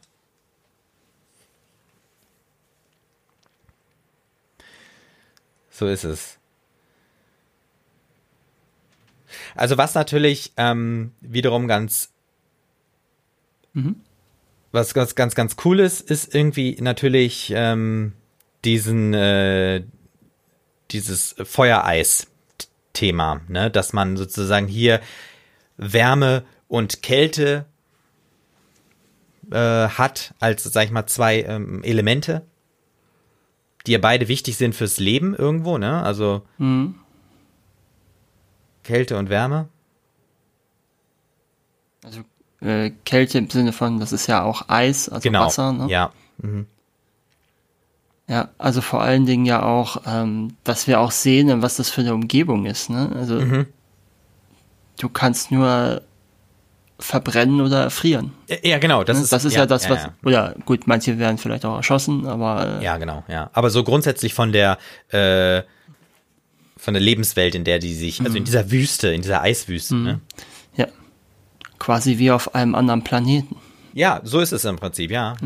Das ist zum Beispiel, das fände ich einen guten Ansatz, wenn man hätte mit äh, damit mehr gespielt. Also ähm, sind, äh, also ist es sozusagen ein, ein, ein, ein Wesen von einer, von einem fremden Planeten oder sind. Also wenn man es offen gelassen hätte, meinst du? Oder offener, sag ich. Ja, oder sich da vielleicht irgendwie äh, eine Hintergrundgeschichte überlegt, worum es geht. Weil zum Beispiel man hätte, heute hat man ja, sag ich mal, durch Klimawandel, äh, sag ich mal, diesen Effekt, dass äh, zum Beispiel, dass der Permafrostboden auftaut mhm. und dort ähm, neue, sag ich mal, Bakterien oder uralte Bakterien oder auch Viren mhm. aus der Urzeit freigesetzt werden. Mhm. Ja? Mhm.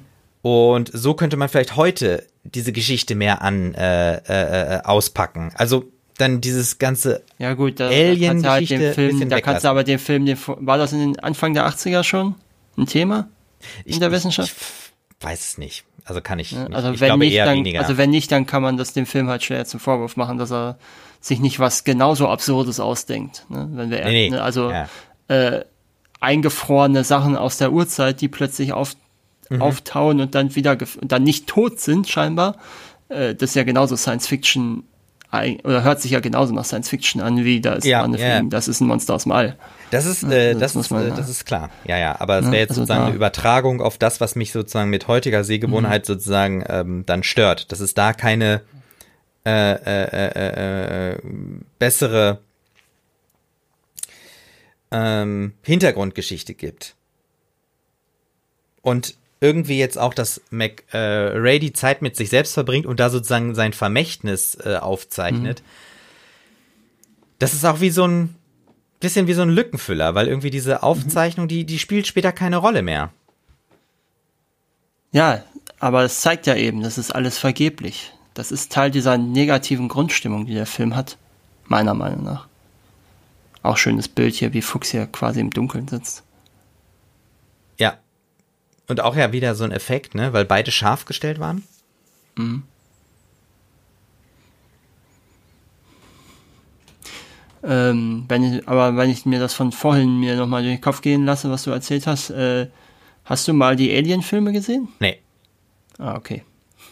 Freue ich mich auch schon drauf. Glaube, das wird ein Déjà-vu dann werden. ja.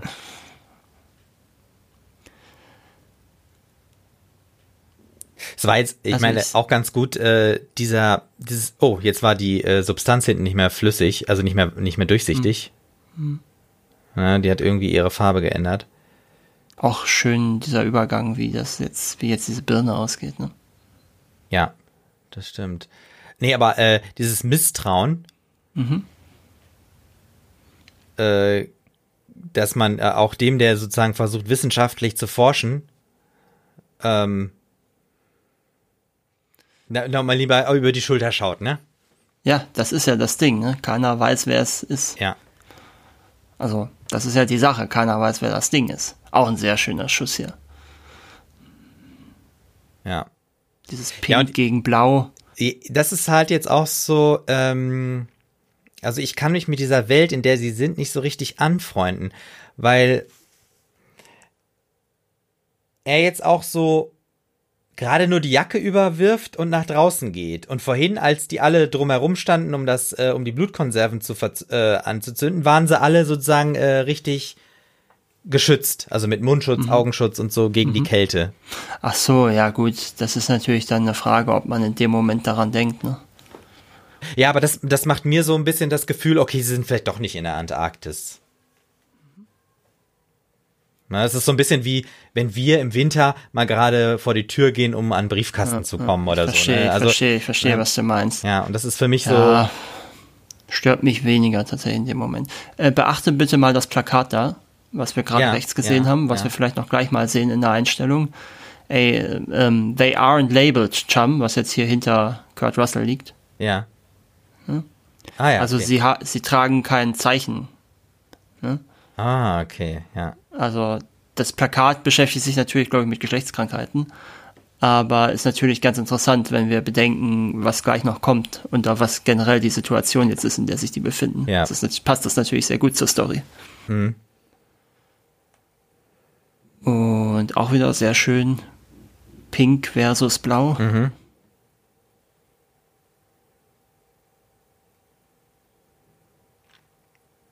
So, jetzt wissen wir nicht, was ist mit Blair passiert. Und jetzt sehen wir plötzlich den Gegenschuss. Es ist, er hat schon mal den Galgen für sich vorbereitet. Ja.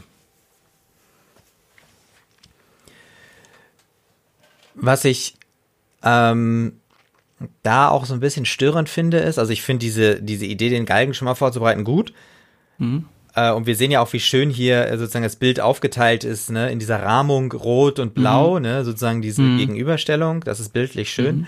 Äh, aber was mich halt stört, ist, dass, dass sich äh, McGrady überhaupt nicht daran stört dass er sozusagen äh, einen Selbstmord also, vorbereitet. Aber wäre das jetzt nach allem, was wir, du bisher gesehen hast von McReady, wäre das nicht out of character, wenn er jetzt plötzlich, ich meine, das ist der Typ, der vorhin jemanden angezündet hat.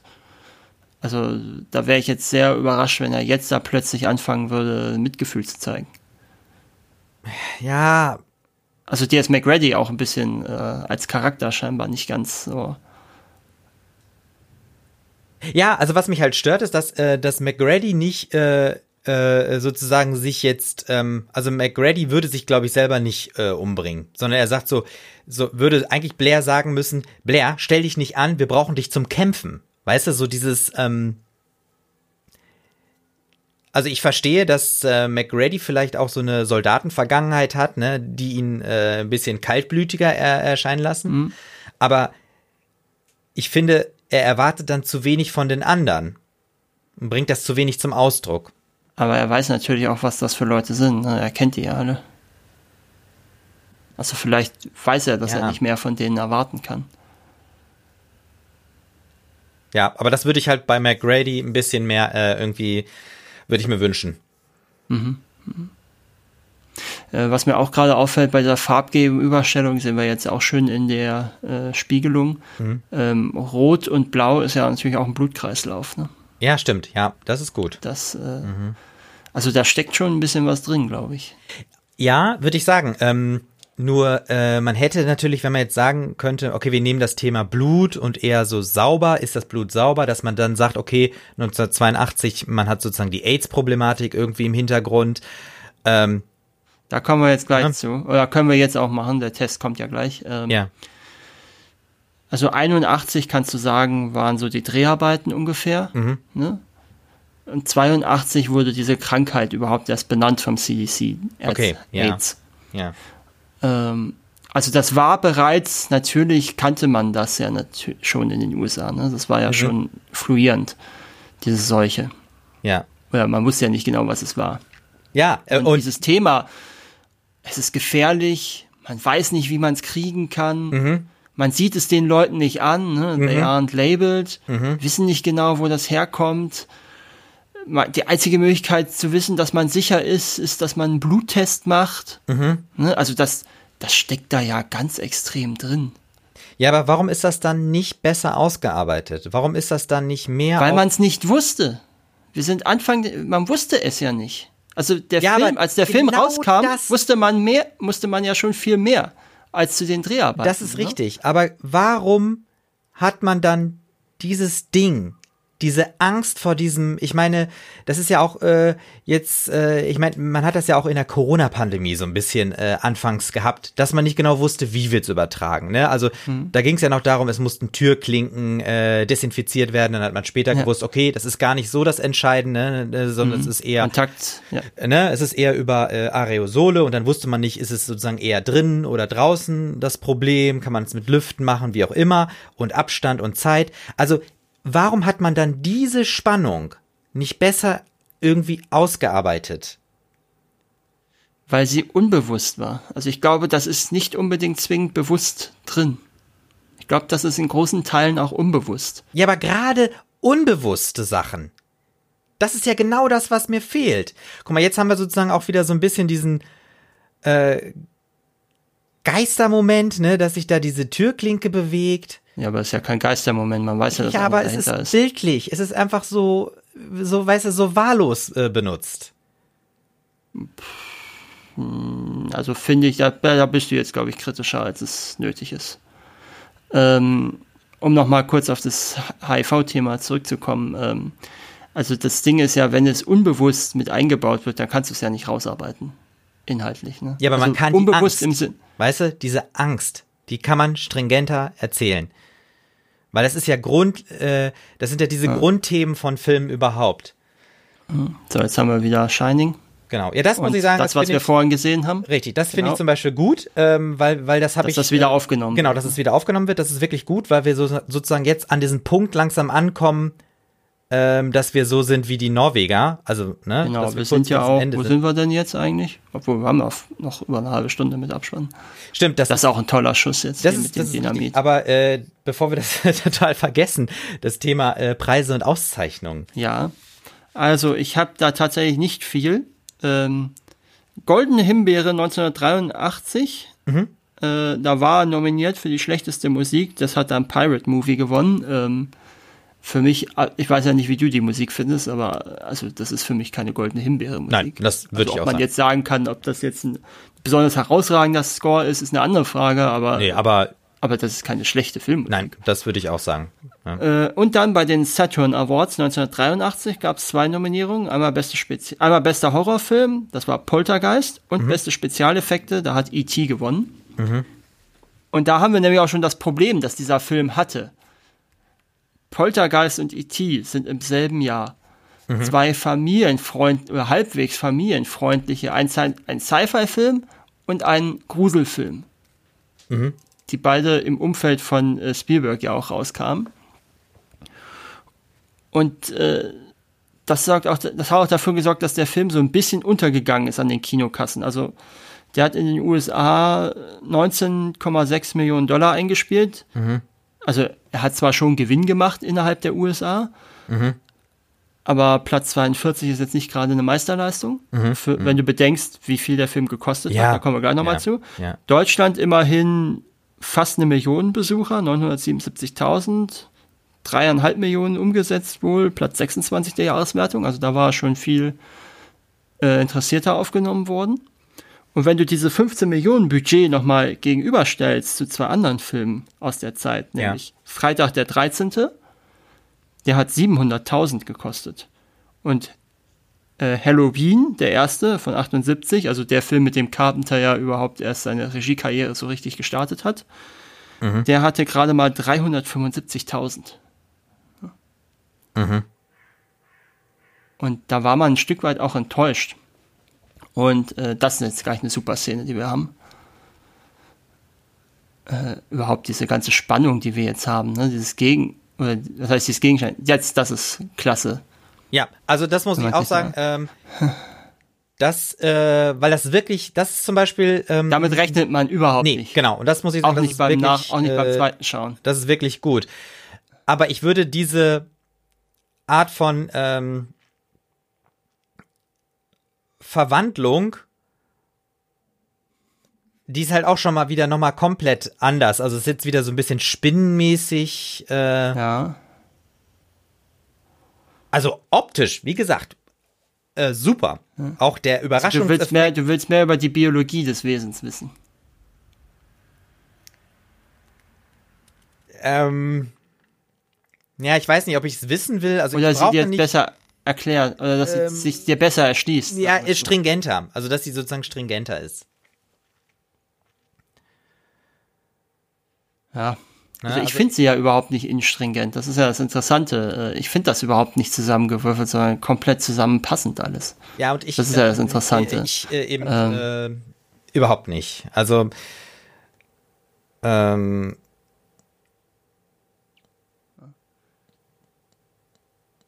Diese, also das sind, da finde ich, kommen schon Dinge zusammen, die auch etabliert sind, auch innerhalb des Genres.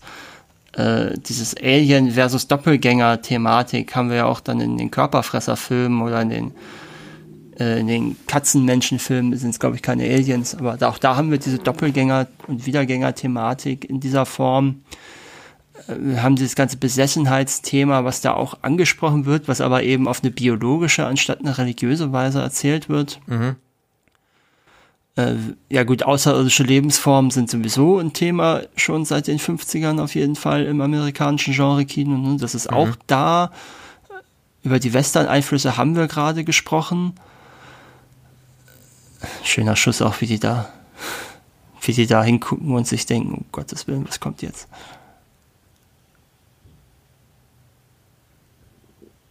Da, äh, man sieht auch schön, dass das tatsächlich so ein flüssigkeitsbetriebener Flammenwerfer ja, ist, ne? mhm, ja, ja, man hat es schön gesehen. Auch ein schöner Schrei von diesem Ding. Der stimmt, der, der Schrei war wirklich, äh, war wirklich gut. Dann, äh, um meinen Gedankengang von vorhin noch mal kurz Ja. fortzusetzen, äh, da sieht man wieder das Plakat gerade. Ja. Ähm, also die Angst, die wir schon angesprochen haben, diese HIV-Thematik, die da unterschwellig mit drin steht, ähm, die ist da mit drin eingewoben. Ich weiß gar nicht, ob dieser Bluttest vorher schon drin war in der Story. Äh, Wäre ja auch ganz interessant, wenn der tatsächlich dann im Kontext der frühen 80er plötzlich eine neue Bedeutung erlangt hat, als er es, als die Geschichte in den 30ern, glaube ich, geschrieben wurde, noch hatte. Äh, Wäre auch interessant zu wissen mal. Ja, das stimmt. Und ja. da haben wir schon die Konfrontation der letzten beiden Überlebenden. Mhm. Wir haben wieder diese Szene mit dem Skalpell, das hatten wir ja vorhin auch schon mal. ja, es ist ihm auch schon mittlerweile fast egal. Naja gut, ich meine, er wird, er wird angegriffen. Ne? Mhm. Und er weiß, ich meine, er hat ja nicht die Gelegenheit, erstmal zu gucken, was da los, ne? Also, äh, äh, er weiß ja in dem Moment, wo er drauf guckt, oder wo er sich umdreht und schießt, auch nicht, ob er sich schon gerade verwandelt hat, ne? Das weiß er auch nicht. Ja, ja, ja. So, Aus heutiger Sicht natürlich ein bisschen lustig, war aber damals, konnte damals gar nicht intendiert sein, dass wir zwei Figuren in dem Film haben, deren Spitznamen Mac und Windows sind. Okay, das ist witzig, ja. Aber wie gesagt, es konnte damals gar nicht intendiert sein. Ja, aber es ist ein äh, schöner, äh, ich finde es ein, eine schön witz, witzige Sache, ja. Ja, aus heutiger Sicht eben. Ja, genau, ja.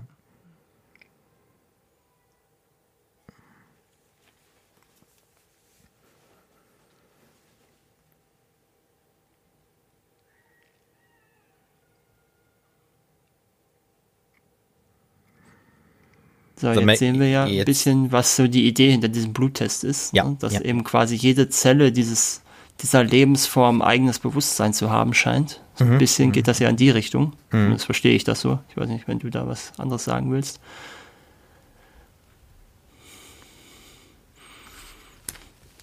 Nee, ich finde das, ähm, jetzt, jetzt, jetzt übernimmt McRady irgendwie so ein bisschen eigentlich die Rolle, die Blair hat.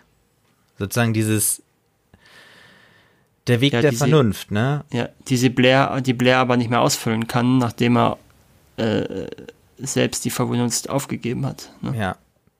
So, jetzt ist die, äh, doch, äh, ich, ich war mir beim ersten Mal gucken nicht ganz sicher, ähm, die nehmen dasselbe Skalpell, ne? Und ja, er wischt auch eine es sich. Ja, ja, er Richtig, wischt es sich ab. wischt es Wahrscheinlich sich haben ab. die auch nicht so viele. Äh, richtig, ja, aber äh, was ich natürlich, ähm, was ich natürlich äh, gut finde, es gibt ja gerade in der ähm, in der AIDS-Forschung, also gerade in der Medizingeschichte auch, ähm, hat man mal herausgefunden, dass damals in der Kolonialzeit ähm, wollten äh, die Kolonialisten äh, die Einheimischen ähm, impfen, Mhm. Oder ich glaube doch, es war glaube ich eine Impfung. Ich weiß nicht, was es dann mhm. äh, genau mhm. war, was halt damals irgendwie in war. Und man hat dann halt so Massenimpfungen durchgeführt und leider Immer dieselben Spritzen ja, verwendet. Ne? Dieselben Spritzen verwendet für alle, ne? Und das ist so ein Ding, wo man äh, vermutet, dass es äh, da rüber natürlich Krankheiten wie, wie äh, das HI-Virus ähm, verbreitet werden konnten. Mhm. Diese Art von Test, ich finde gerade diese Szene auch sehr, sehr spannend. Also zu mhm. sagen, ähm, weil man ja auch wissen, weil man ja auch wissen will, man ist ja genauso angespannt wie alle anderen in der Szene. Ne? Man will ja wissen, hat es einer von denen? Natürlich, das ist. Wem, können, wem kann ich als Zuschauer auch wieder vertrauen? Ja, und auch, ja. ähm, das ist ja eigentlich auch so ein bisschen, äh, wir können das ja nachempfinden, jetzt aktuell in dieser Phase, also mit, äh, mit der Corona-Pandemie, das ist ja eigentlich auch so ein, so, ein, so ein Ding. Man will wissen, bin ich, hab, trage ich es jetzt mit mir rum? Mhm. Äh, Stecke ich andere an? Bin ich eine Gefahr für andere? Ähm, und ich meine, gerade in den 80ern dann, ne, mit äh, dem, ähm, erstmal, man weiß es nicht, was es ist, aber bin ich ein Träger von dieser Krankheit, die noch keiner wirklich kennt? Ja. Klar, das kann man sehr gut äh, machen. Deswegen, diese Szene ist äh, sehr stark.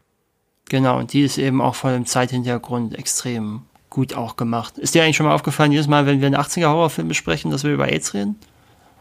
Ja. Das, äh, aber das, ich finde, das ist. Ähm, aber, es ist aber ist interessant, ne? ja, weil es ja, ja, ja nochmal zeigt, wie, wie verfestigt dieses Thema eigentlich Natürlich, war. Natürlich, ja, ja, ja. Und das zeigt ja auch die gesellschaftliche Bedeutung und Relevanz von Filmen, ne? Ja, und das auch. Jetzt auch die Skepsis, ne? Die mhm. Skepsis. Das ist, äh, hier, hier ist die Angst größer als die Skepsis. Mhm. Nee, oder die Skepsis kommt durch die Angst, ne? Und das war schön. schön. Das ja. war wirklich. Ja, das sah auch gut aus. Auch das ja, ist ein wirklich, toller Effekt. Super. Hier, ne? wie, wie, das, äh, wie das Blut wegläuft. So, und auch wie die beiden jetzt äh, sagen, ja, schön auch die Ladehemmung. Ja, genau. Jetzt ja. auch wie die beiden da weg wollen, ne, und sagen, bitte was los, ne? Wir wollen da ja. nicht mit zusammenhängen mit dem Ding. Klar, das ist ja auch, auch, man kann ja auch sagen, wieder diese Thematik mit dem Aussätzigen, ja. Das äh, kennt man ja auch biblische Erzählungen dazu, dass der Aussätzige ja zum Schutz der Gemeinschaft, ne, vor die Dings sein musste. Ähm, ja, und er schafft's nicht. Ja.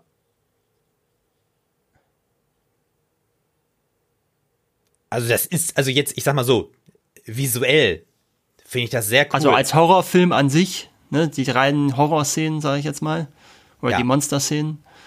Ähm, der Film ist übrigens wohl in Finnland scheinbar äh, ursprünglich mal nicht rausgekommen. Der ist da also auf dem Index gelandet, Ach, wohl scheinbar. Ja? Habe ich gelesen. Hat mich auch überrascht. Also gut, ich meine, ähm, der wird hierzulande auch zuerst ganz schön gekürzt worden sein, schätze ich mal. Ja. Zumindest für, dann für die Heimkinofreigabe. Na, natürlich. Also, ähm, was wir hier ja haben, hier brennt ja jetzt aktuell kein Mensch mehr, sondern eben schon dieses verwandelte Wesen, ne? Das Ding. Genau. So, also, ne? Ansonsten muss ich sagen, wenn ein Mensch brennt, finde ich das schon sehr heftig. Hier ist es fast mehr Mensch, ne? Das. Ja, ist die Frage, ist das auch ein Trick des Dings? Ja. Um, das ist ja auch nochmal so eine Frage. Ja.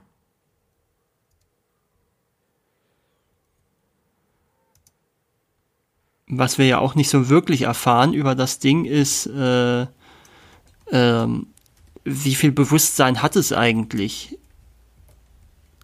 Also wir mhm. sehen es ja eher so als wildes Tier. Mhm. So, also im Prinzip ein Virus, der sich wie ein wildes Tier gebiert, sobald er eine Lebensform übernommen hat, mehr oder mhm. weniger. Mhm. Und ja, das ist, ähm, das fand ich ganz interessant, dass wir also im Prinzip wenig sehen, was da eigentlich äh, genau passiert. Mhm, mh.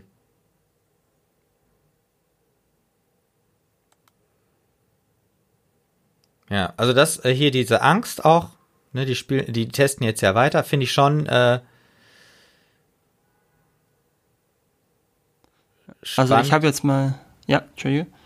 Äh, ich habe jetzt mal gerade nachgeguckt, äh, die FSK 16 VHS in Deutschland äh, im Vergleich zu der ungeschnittenen Fassung, die damals noch dann strafrechtlich unbedenklich war, das sind zehn Minuten fast. Oh, ja. Also Ich weiß gar nicht, ob du da überhaupt eine von den Verwandlungen noch siehst in dem ganzen Film. Hm. Ja.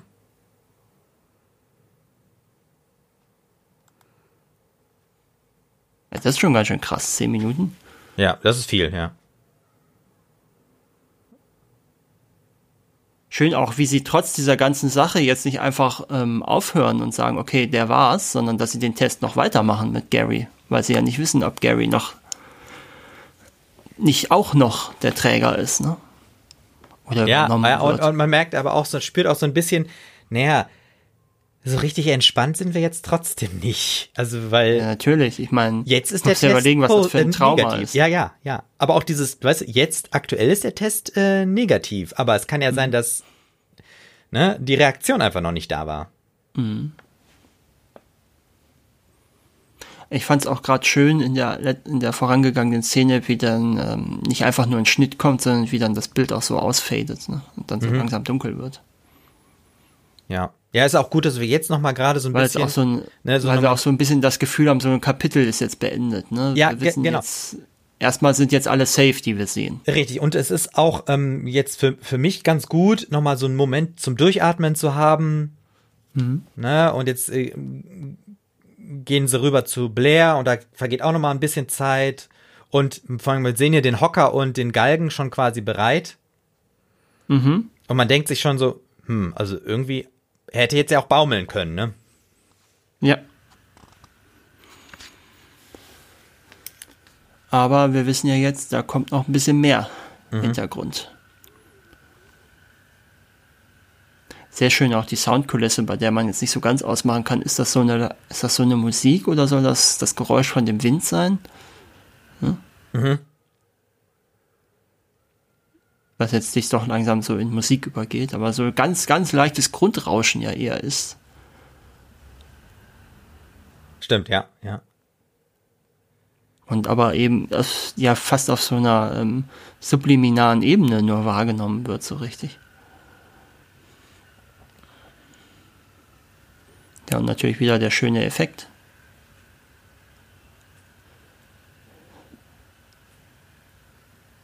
Genau, also sie haben jetzt diese unterhüllte äh, ja, diese Höhle quasi. Genau, die Höhle genau gefunden. Die zu dem UFO scheinbar ja führt. Oder zu den Überresten des UFOs vielmehr. Nee, aber sie, sie sagen ja jetzt, das hat er gebaut, ne? Ja, also zu dem, was so, ja, also aber zu ja. dem UFO halt, ne, was das soll ja eins werden. Ja, genau.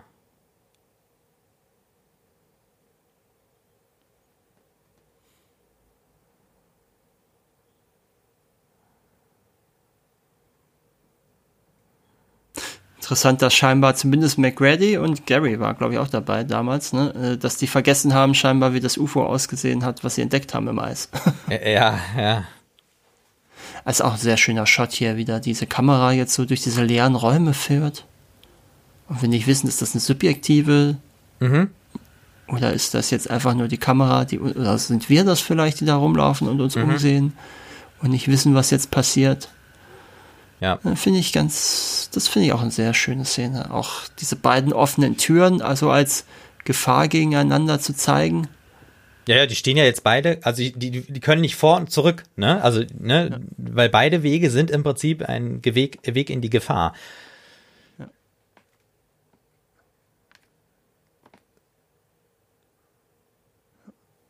So. So, jetzt kann man nochmal so ein Red Herring, mehr oder weniger. Das ist auch sehr schön, ne? wie es jetzt hier so. Man, denk, man denkt gerade, da wäre jetzt ein Schnitt, weil es so ausfadet, aber äh, mhm. äh, es ist nur die Stromversorgung. Genau.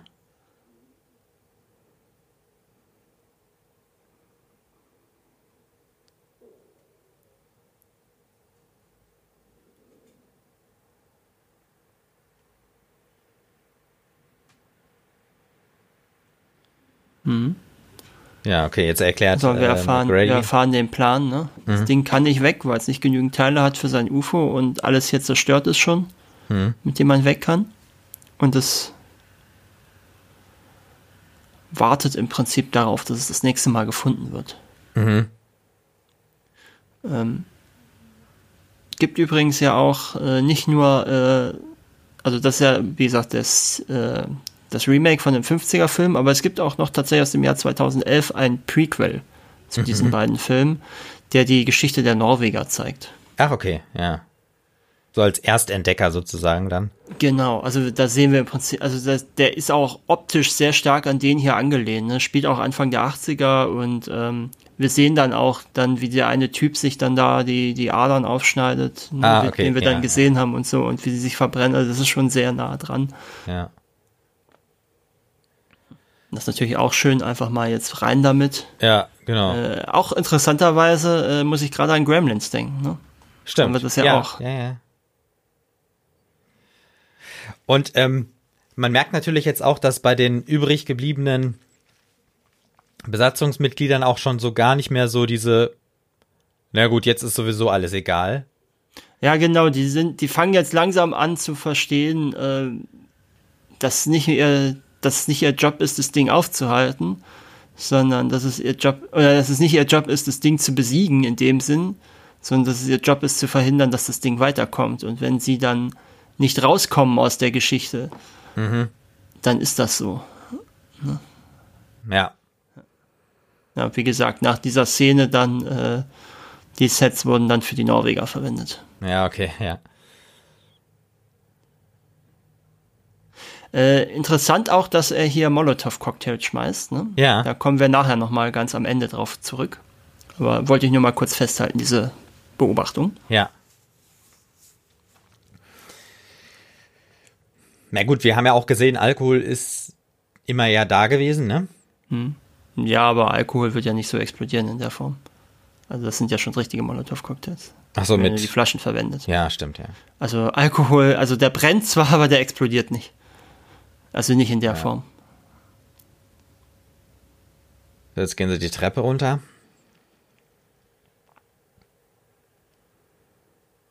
Genau. Raus in die ja, man muss sich schon die Frage stellen, sind wir überhaupt noch auf, es fühlt sich schon gar nicht mehr an wie auf der Erde, ne? Was wir hier ja, sehen. Ja, ja, das stimmt. Also wir sind schon irgendwo anders. Oder, obwohl, wenn ich jetzt so mehr die, die Leitungen da ansehe, sieht es auch so ein bisschen wie die gegenteilige Version von Freddy's Keller aus. Mhm. Von mhm. den Nightmare-Filmen, ne? Anstatt dass alles heiß ist, ist es eher gefroren da. Ja. Was haben sie gesagt? Sie gehen in, ist das der Vorratskeller oder was soll das sein? Oder Versorgung? Bin mir jetzt nicht ganz sicher.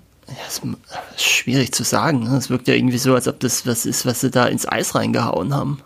Ja. Also so, so der Über, also wie so ein, ja, wie so ganz alten Häusern, so ein Keller, der dann irgendwann äh, in so den Höhlenbereich. Ach nee, sie gucken sich den Generator an, glaube ich. Ach so.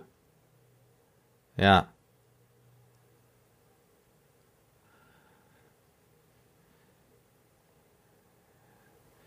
So, ja, jetzt merken sie, okay, es ist alles im Prinzip verloren. Mehr oder mhm. weniger. Also im Prinzip ist diese Mission zur Rettung der Welt ist jetzt zur Selbstmordmission. Mhm. Ich meine, die sind ja auch wie so Selbstmordattentäter mit diesen äh, Dynamitstrahlen. Ja, ne? stimmt. Interessante, interessante Beobachtung, ja. Hast schon recht. Das ist durchaus was, was eventuell auch mit reingespielt hat in die, ja. in das visuelle Konzept. Die bereiten alles vor, verlegen die Drähte. Ist auch übrigens äh, Teil von einer inoffiziellen Trilogie von John Carpenter, der Film. Und zwar ähm, sagt er selber auch tatsächlich. Und zwar ähm, ist das Teil, also ist der Film quasi der erste Teil von so einer Apokalypse-Trilogie, mhm. wo ähm, Mächte des, nee, äh, Entschuldigung, wo ähm, äh, wie heißt es? Fürsten der Dunkelheit, der zweite Teil wäre und sie leben dann der dritte Teil. Mhm. Also die sind nicht miteinander verbunden oder so. Aber sind insofern ganz interessant, weil ähm, ja, da haben wir jetzt natürlich Blair als S oder als Ding. Mhm. ist auch schön, da wie er die Hände, wie er die, da die Finger einführt. Ne? Ja, stimmt, das ist äh, optisch auch wieder super. Ähm, also der Film zeigt ja so eine Apokalypse von etwas, das aus dem All kommt. ne? kann man sagen, also eine außerirdische Apokalypse oder die Möglichkeit davon. Oder von mir aus auch die Apokalypse einer, einer, eine natürliche Apokalypse, wenn wir es auf das Virus-Thema dann zusammenfügen. Das sieht auch krass aus. Wie Ja, ja, das ist, Gesicht äh, weggezählt. Ja, wie gesagt, es ist optisch äh, Ähm. ne, äh, super. Also, So, der, der zweite Teil, Fürsten der Dunkelheit, der beschäftigt sich mit einer ganz klassischen Apokalypse, nämlich durch den Teufel. Mhm. Und der dritte, die dritte, der dritte Film, Sie leben, beschäftigt sich eher ein bisschen mit dem, oder war es überhaupt Sie leben oder war es nicht eher? Ich bin mir jetzt gerade selber, ach nee, halt, stopp, es war gar nicht Sie leben, entschuldige. Ähm, da gibt's auch unterschiedliche Zusammensetzungen, mit welchen Filmen der zusammenpasst. Ähm, man kann ihn auch mit Mächte des Wahnsinns zusammenpacken, wo dann eher so eine magische Version dann entsteht. Oder man kann ihn auch mit ähm, die Klapperschlange zusammenpacken, ähm, wo wir eine postapokalyptische Welt sehen nach einem Nuklearkrieg. okay. Also ja. quasi dann eine, äh, also ein Weltuntergang durch Kernwaffen dann. Mhm. Eine Apokalypse durch Kernwaffen. Finde ich ganz interessant, dass das so ein wiederkehrendes Thema in, äh, in den Filmen ist, auch ohne dass es jetzt offiziell so gelabelt wird. ja. Von Car Hattest du sonst so irgendwas mal von Carpenter gesehen, zufällig? Ähm, ich bin mir gerade nicht sicher. Also fällt mir gerade nichts ein. Okay. Konkretes. So, wir gehen jetzt also äh, quasi auf das Finale zu, ne? Und McGrady zündet auch die Stange schon an. In weiser Voraussicht, ne? Ja. Auch schön, wie es da vor, darunter auch kommt. Ja, ich muss sagen, ich finde es, äh, ich finde es äh, schön, aber das war jetzt auch noch mal etwas, was mir nicht so äh, gefällt, weil jetzt ist es sozusagen ein ein ein äh, ein Wesen, also das Ding, was halt sozusagen sich auch durch den Boden bohrt. Und es ist ja jetzt auch relativ riesig, ne? Ja gut, wobei es ist ja schon immer relativ groß gewesen, so ist es ja nicht. Ne? Also es war ja schon immer größer auch als die Sachen, die es übernommen hat. Ja, ja. Also ich meine, das ist natürlich toll, also ne, wie sich das da so rausarbeitet. Äh, arbeitet Der Hund und- auch wieder wie- dabei ist überhaupt. Ach so, ja, genau, der, der kam ja jetzt so. Ist das der Hund oder? Ja, also das. Ja, es ist genau, ja. Also es ist ja auf jeden Fall irgendwas Hundeartiges, Ja, genau, ja, was die Hunde-DNA aufnimmt. genau. Und ja auch schafft toll, es, ihn wegzuspringen, sprengen. Und ganz cool, der Wilhelm-Schrei, ne? Ja. Der auch mit jetzt gerade mit dabei war. Also das äh, ist natürlich eine sehr coole Sache. Den wollte man, der war aber tatsächlich aus ähm, auf Verlangen der Produktion drin. Ja, damit man ein bisschen mehr die Vermutung halten könnte, dass das Ding tot ist. Weil denen das ursprüngliche Ende ein bisschen zu offen war. ja, okay, ja, ja. So, äh, ich würde sagen, die Station ist jetzt letztendlich, glaube ich, vollständig zerstört, ne? Ja, also die erbärmlichen Überreste haben wir ja in den Norweger-Szenen gesehen. Genau. Und wir haben nur noch McGrady und Genau.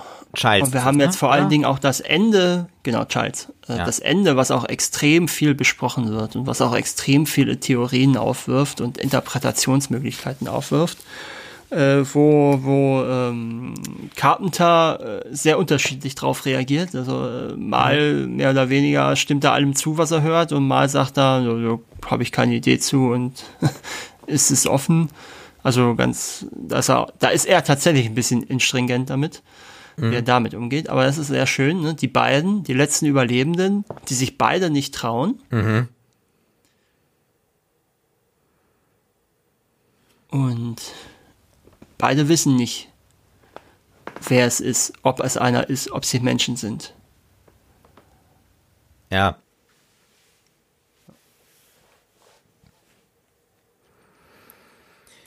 Ja, das ist richtig. Also die zwei ähm, und vor allem auch, Auch diese Erklärung ist ja auch so ein bisschen, die wirkt ja auch so ein bisschen von Charles, so ein bisschen als Ausrede. ja, Das sorgt ja auch noch mal ein bisschen dafür, dass wir Mhm. nicht ganz klar wissen, was, was passiert. und man muss natürlich auch sagen, selbst wenn sie beide gesund sind, ne, haben sie das Werden sie Problem wahrscheinlich äh, erfrieren. erfrieren. irgendwann. Ja, auf kurz oder lang werden sie wahrscheinlich erfrieren. Das ist ja das, das ist, das ist ja das, was ich meine mit diesem pessimistischen Mhm. Film. Ne? Also der endet nicht auf dem Happy End, der endet auf darauf, dass die beiden sterben. mit ziemlicher Sicherheit sterben werden, sagen wir es mal so. Ja. Also der, der positivste Ausgang dieser Geschichte wäre noch, dass da zwei Menschen erfrieren und nicht das Ja, Ding ja, noch genau, irgendwie richtig. sich. Oder im Idealfall würde jetzt, äh, weiß ich nicht, äh, von einer anderen Station jemand vorbeifliegen. Ne? Ja, das hat man tatsächlich gedreht, aber zum Glück nie verwendet, Ja, okay, dass ja. McGrady gerettet wird. Aber das passt auch nicht zur Stimmung des Films, finde ich. Oder hättest du das? Nee, also ich, ich muss sagen, ähm, ein Ende, das Ende eines Films ist ja immer eigentlich das Schwerste. Und ähm, ich muss persönlich sagen, ich bin, ich, ich, ich brauche kein äh, unbedingt ein, ein geschlossenes Ende. So, und das war jetzt gerade, äh, was ich hier gemeint habe. McReady reicht, ähm, oder McReady reicht äh, Childs Ja. die Flasche. Ja. Und da gibt es auch von vielen die Theorie, ähm, dass das ein Test ist. Mhm, ob er Angst hat. Nee, dass das, wir haben ja die Molotow-Cocktails gesehen. Ach so.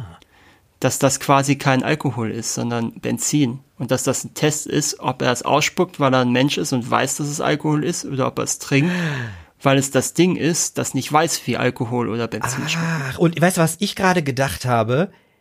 Dass die beide, also wenn die beide aus derselben Flasche trinken, dann haben, sind sie beide entweder infiziert oder nicht. Weißt du, das könnte ja auch nochmal so ein Vertrauensding sein. Ja, auch das Ja. sicherlich. Also da, ne, Ja, also okay. Ja, das diese, ist diese. Schlussszene, Ja. diese letzten drei, vier Minuten, die haben so extrem viele Theorien Ja, ja, ja, ja, ja, und ja. Interpretationen. Ja, ne? ja. Auch Also, die Frage, gut, ja. Mhm. ne, das, das würde auch dazu passen, dass er dann so, so lächelt ne, Ja. nach dem Motto, ja, jetzt Ja. ist egal, jetzt ist alles Ja. verloren. Okay. Das ist, äh, ja, das ist cool. Vor allem auch, wenn er jetzt ihm wirklich äh, eine Benzinflasche gegeben hat und die trinkt und es ist kein Problem. Er hätte Ja, jetzt, er ja auch. ja, eben, genau. Er weiß jetzt, okay, er ist auch schon verwandelt. Oder hat es in sich, das Ding. Ja, dann weiß er, ne, Charles ist verwandelt. Ja, interessant. Oder übernommen. Mhm. Ja. Das war John Carpenters Das Ding aus einer anderen Welt. Ich glaube, ich habe dich nicht sehr viel mehr äh, zu dem Film geführt, habe ich das Gefühl. Nee, es ist, es tut mir ja wirklich leid. Ähm, Ich werde nicht so richtig wahr, warm äh, damit. Also ich habe natürlich auch immer wieder versucht, wirklich die die die äh, die tollen Sachen rauszubringen. Zum Beispiel, also ich verstehe nicht, also goldene Himbeere für, für den, Himbeere für den Score finde ich fehlerhaft. Kann ich überhaupt nicht sagen. Also das ist verstehe ich nicht. Ähm, ähm, die ähm, also handwerklich auch gerade was die, äh, was das Ding und die ganzen Verwandlungen angeht, waren sehr, sehr tolle Sachen dabei. Ja. Ähm, sehr, also richtig äh, klasse gefallen hat mir zum Beispiel auch dieses, äh, wo, ähm, wer war es nochmal? Ich glaube Cooper, ne? Äh, in den anderen reinfällt und dann die Hände abgebissen werden. Mhm. Ne? Ja. Also sehr, sehr stark. Ähm, wie gesagt, der Hund, der richtig gut spielt. Also es waren wirklich viele gute Sachen drinne, aber ähm, so im Gesamten ist mir das nicht stringent genug. Und man hätte, glaube ich, aus dieser Angst ne, im Hintergrund, hin, Hinterkopf zu wissen, es gibt eine AIDS-Pandemie und man weiß noch nicht, dass es AIDS ist, es gab diesen Namen noch nicht, hätte ich mir gehofft, dass man da mehr draus machen kann. Aber wie, wie gesagt, Also wie dann den Titel, das- der ist wieder sehr, sehr treffend, ne? Das Ding. Ne? Weil man halt nicht weiß, wie es heißt. Also, Ähm, also ich kann ja noch mal kurz zwei, ähm, zwei Statements. Also der Film war auch von der Kritik sehr verrissen, muss man sagen, damals. Der, der hat sich erst später zum Klassiker entwickelt. ja. Ähm, ein Beispiel für die neue Ästhetik, Gräuel um der Gräuel willen. Oder auch, das war jetzt David Anson in der Newsweek damals oder Alan Spencer für Starlock Magazin. John Carpenter war niemals dazu gedacht, Science-Fiction-Horrorfilme zu drehen. Er wäre besser, äh, ihm stünden besser, ihm stünde es besser, ähm, äh, Verkehrsunfälle oder Zugunglücke zu inszenieren. Ja, weiß ich, das, das finde ich jetzt auch nicht, das ist auch keine faire Kritik. Also, Ja, da siehst Ne? du ja, das Ja, zeigt ja. ja. auch dann, die Leute wollten vielleicht sowas gar nicht sehen, wollten vielleicht keine Angst haben in dem Sinn, wollten lieber den netten E.T. sehen oder den familienfreundlichen Poltergeist-Grusel, wobei der auch ein paar ganz knackige Szenen hat. ja. Aber wollten nicht so, aber auch der endet ja mit einem Happy End mehr oder weniger. Ähm, Mhm. Und wollten nicht dieses pessimistische Ende sehen. Ne? Also der Film ist ja, also wenn man sich das Ende ansieht und auch die Musik, die wir jetzt dazu hören, das ist ja richtig trostlos eigentlich. Und Ja, es, es hat auch schon ein bisschen was von so einer, ähm, weißt du, so einer, so einer, so einer Kapellenorgel so äh, Mhm. zur Beerdigung, ne? Ja, also der gibt uns ja keinerlei Hoffnung, der Film. Ja. Das Ende zumindest nicht. Ja. Ne, also die beste Hoffnung, die wir haben können, ist ja, wie gesagt, dass da zwei Menschen sterben. Das, ja. Und jetzt weißt du auch, jetzt weißt du auch, wo Tarantino das Ende her hat für ähm, Hateful Eight. Mhm, mh. Weil das ist ja im Prinzip ist das ja fast exakt dasselbe Ende. ja. Mit, mit, äh, mit Walton Goggins und Samuel L. Jackson. Ja. Ja, Klasse, ja. Also, ähm, Markus, dann erstmal vielen Dank. Ähm, Das war das Ding aus einer anderen Welt aus dem Jahr 1982 von John Carpenter. Wir haben die Blu-ray bzw. den Stream geschaut. Äh, Markus, danke dir. Und nochmal ganz kurz Danke der dir auch. Hinweis auf unsere Steady-Seite. Da könnt ihr unser Projekt mit einem kleinen monatlichen Beitrag unterstützen. Der Link dazu auf iwenttofilms.de. Vielen Dank. Und es wird bestimmt nicht unser letzter Carpenter gewesen sein. Nein, Ja, vielen genau. Dank auch von mir an alle, die uns zugehört haben. Bis zum nächsten Mal, würde ich sagen. Genau, bis dann.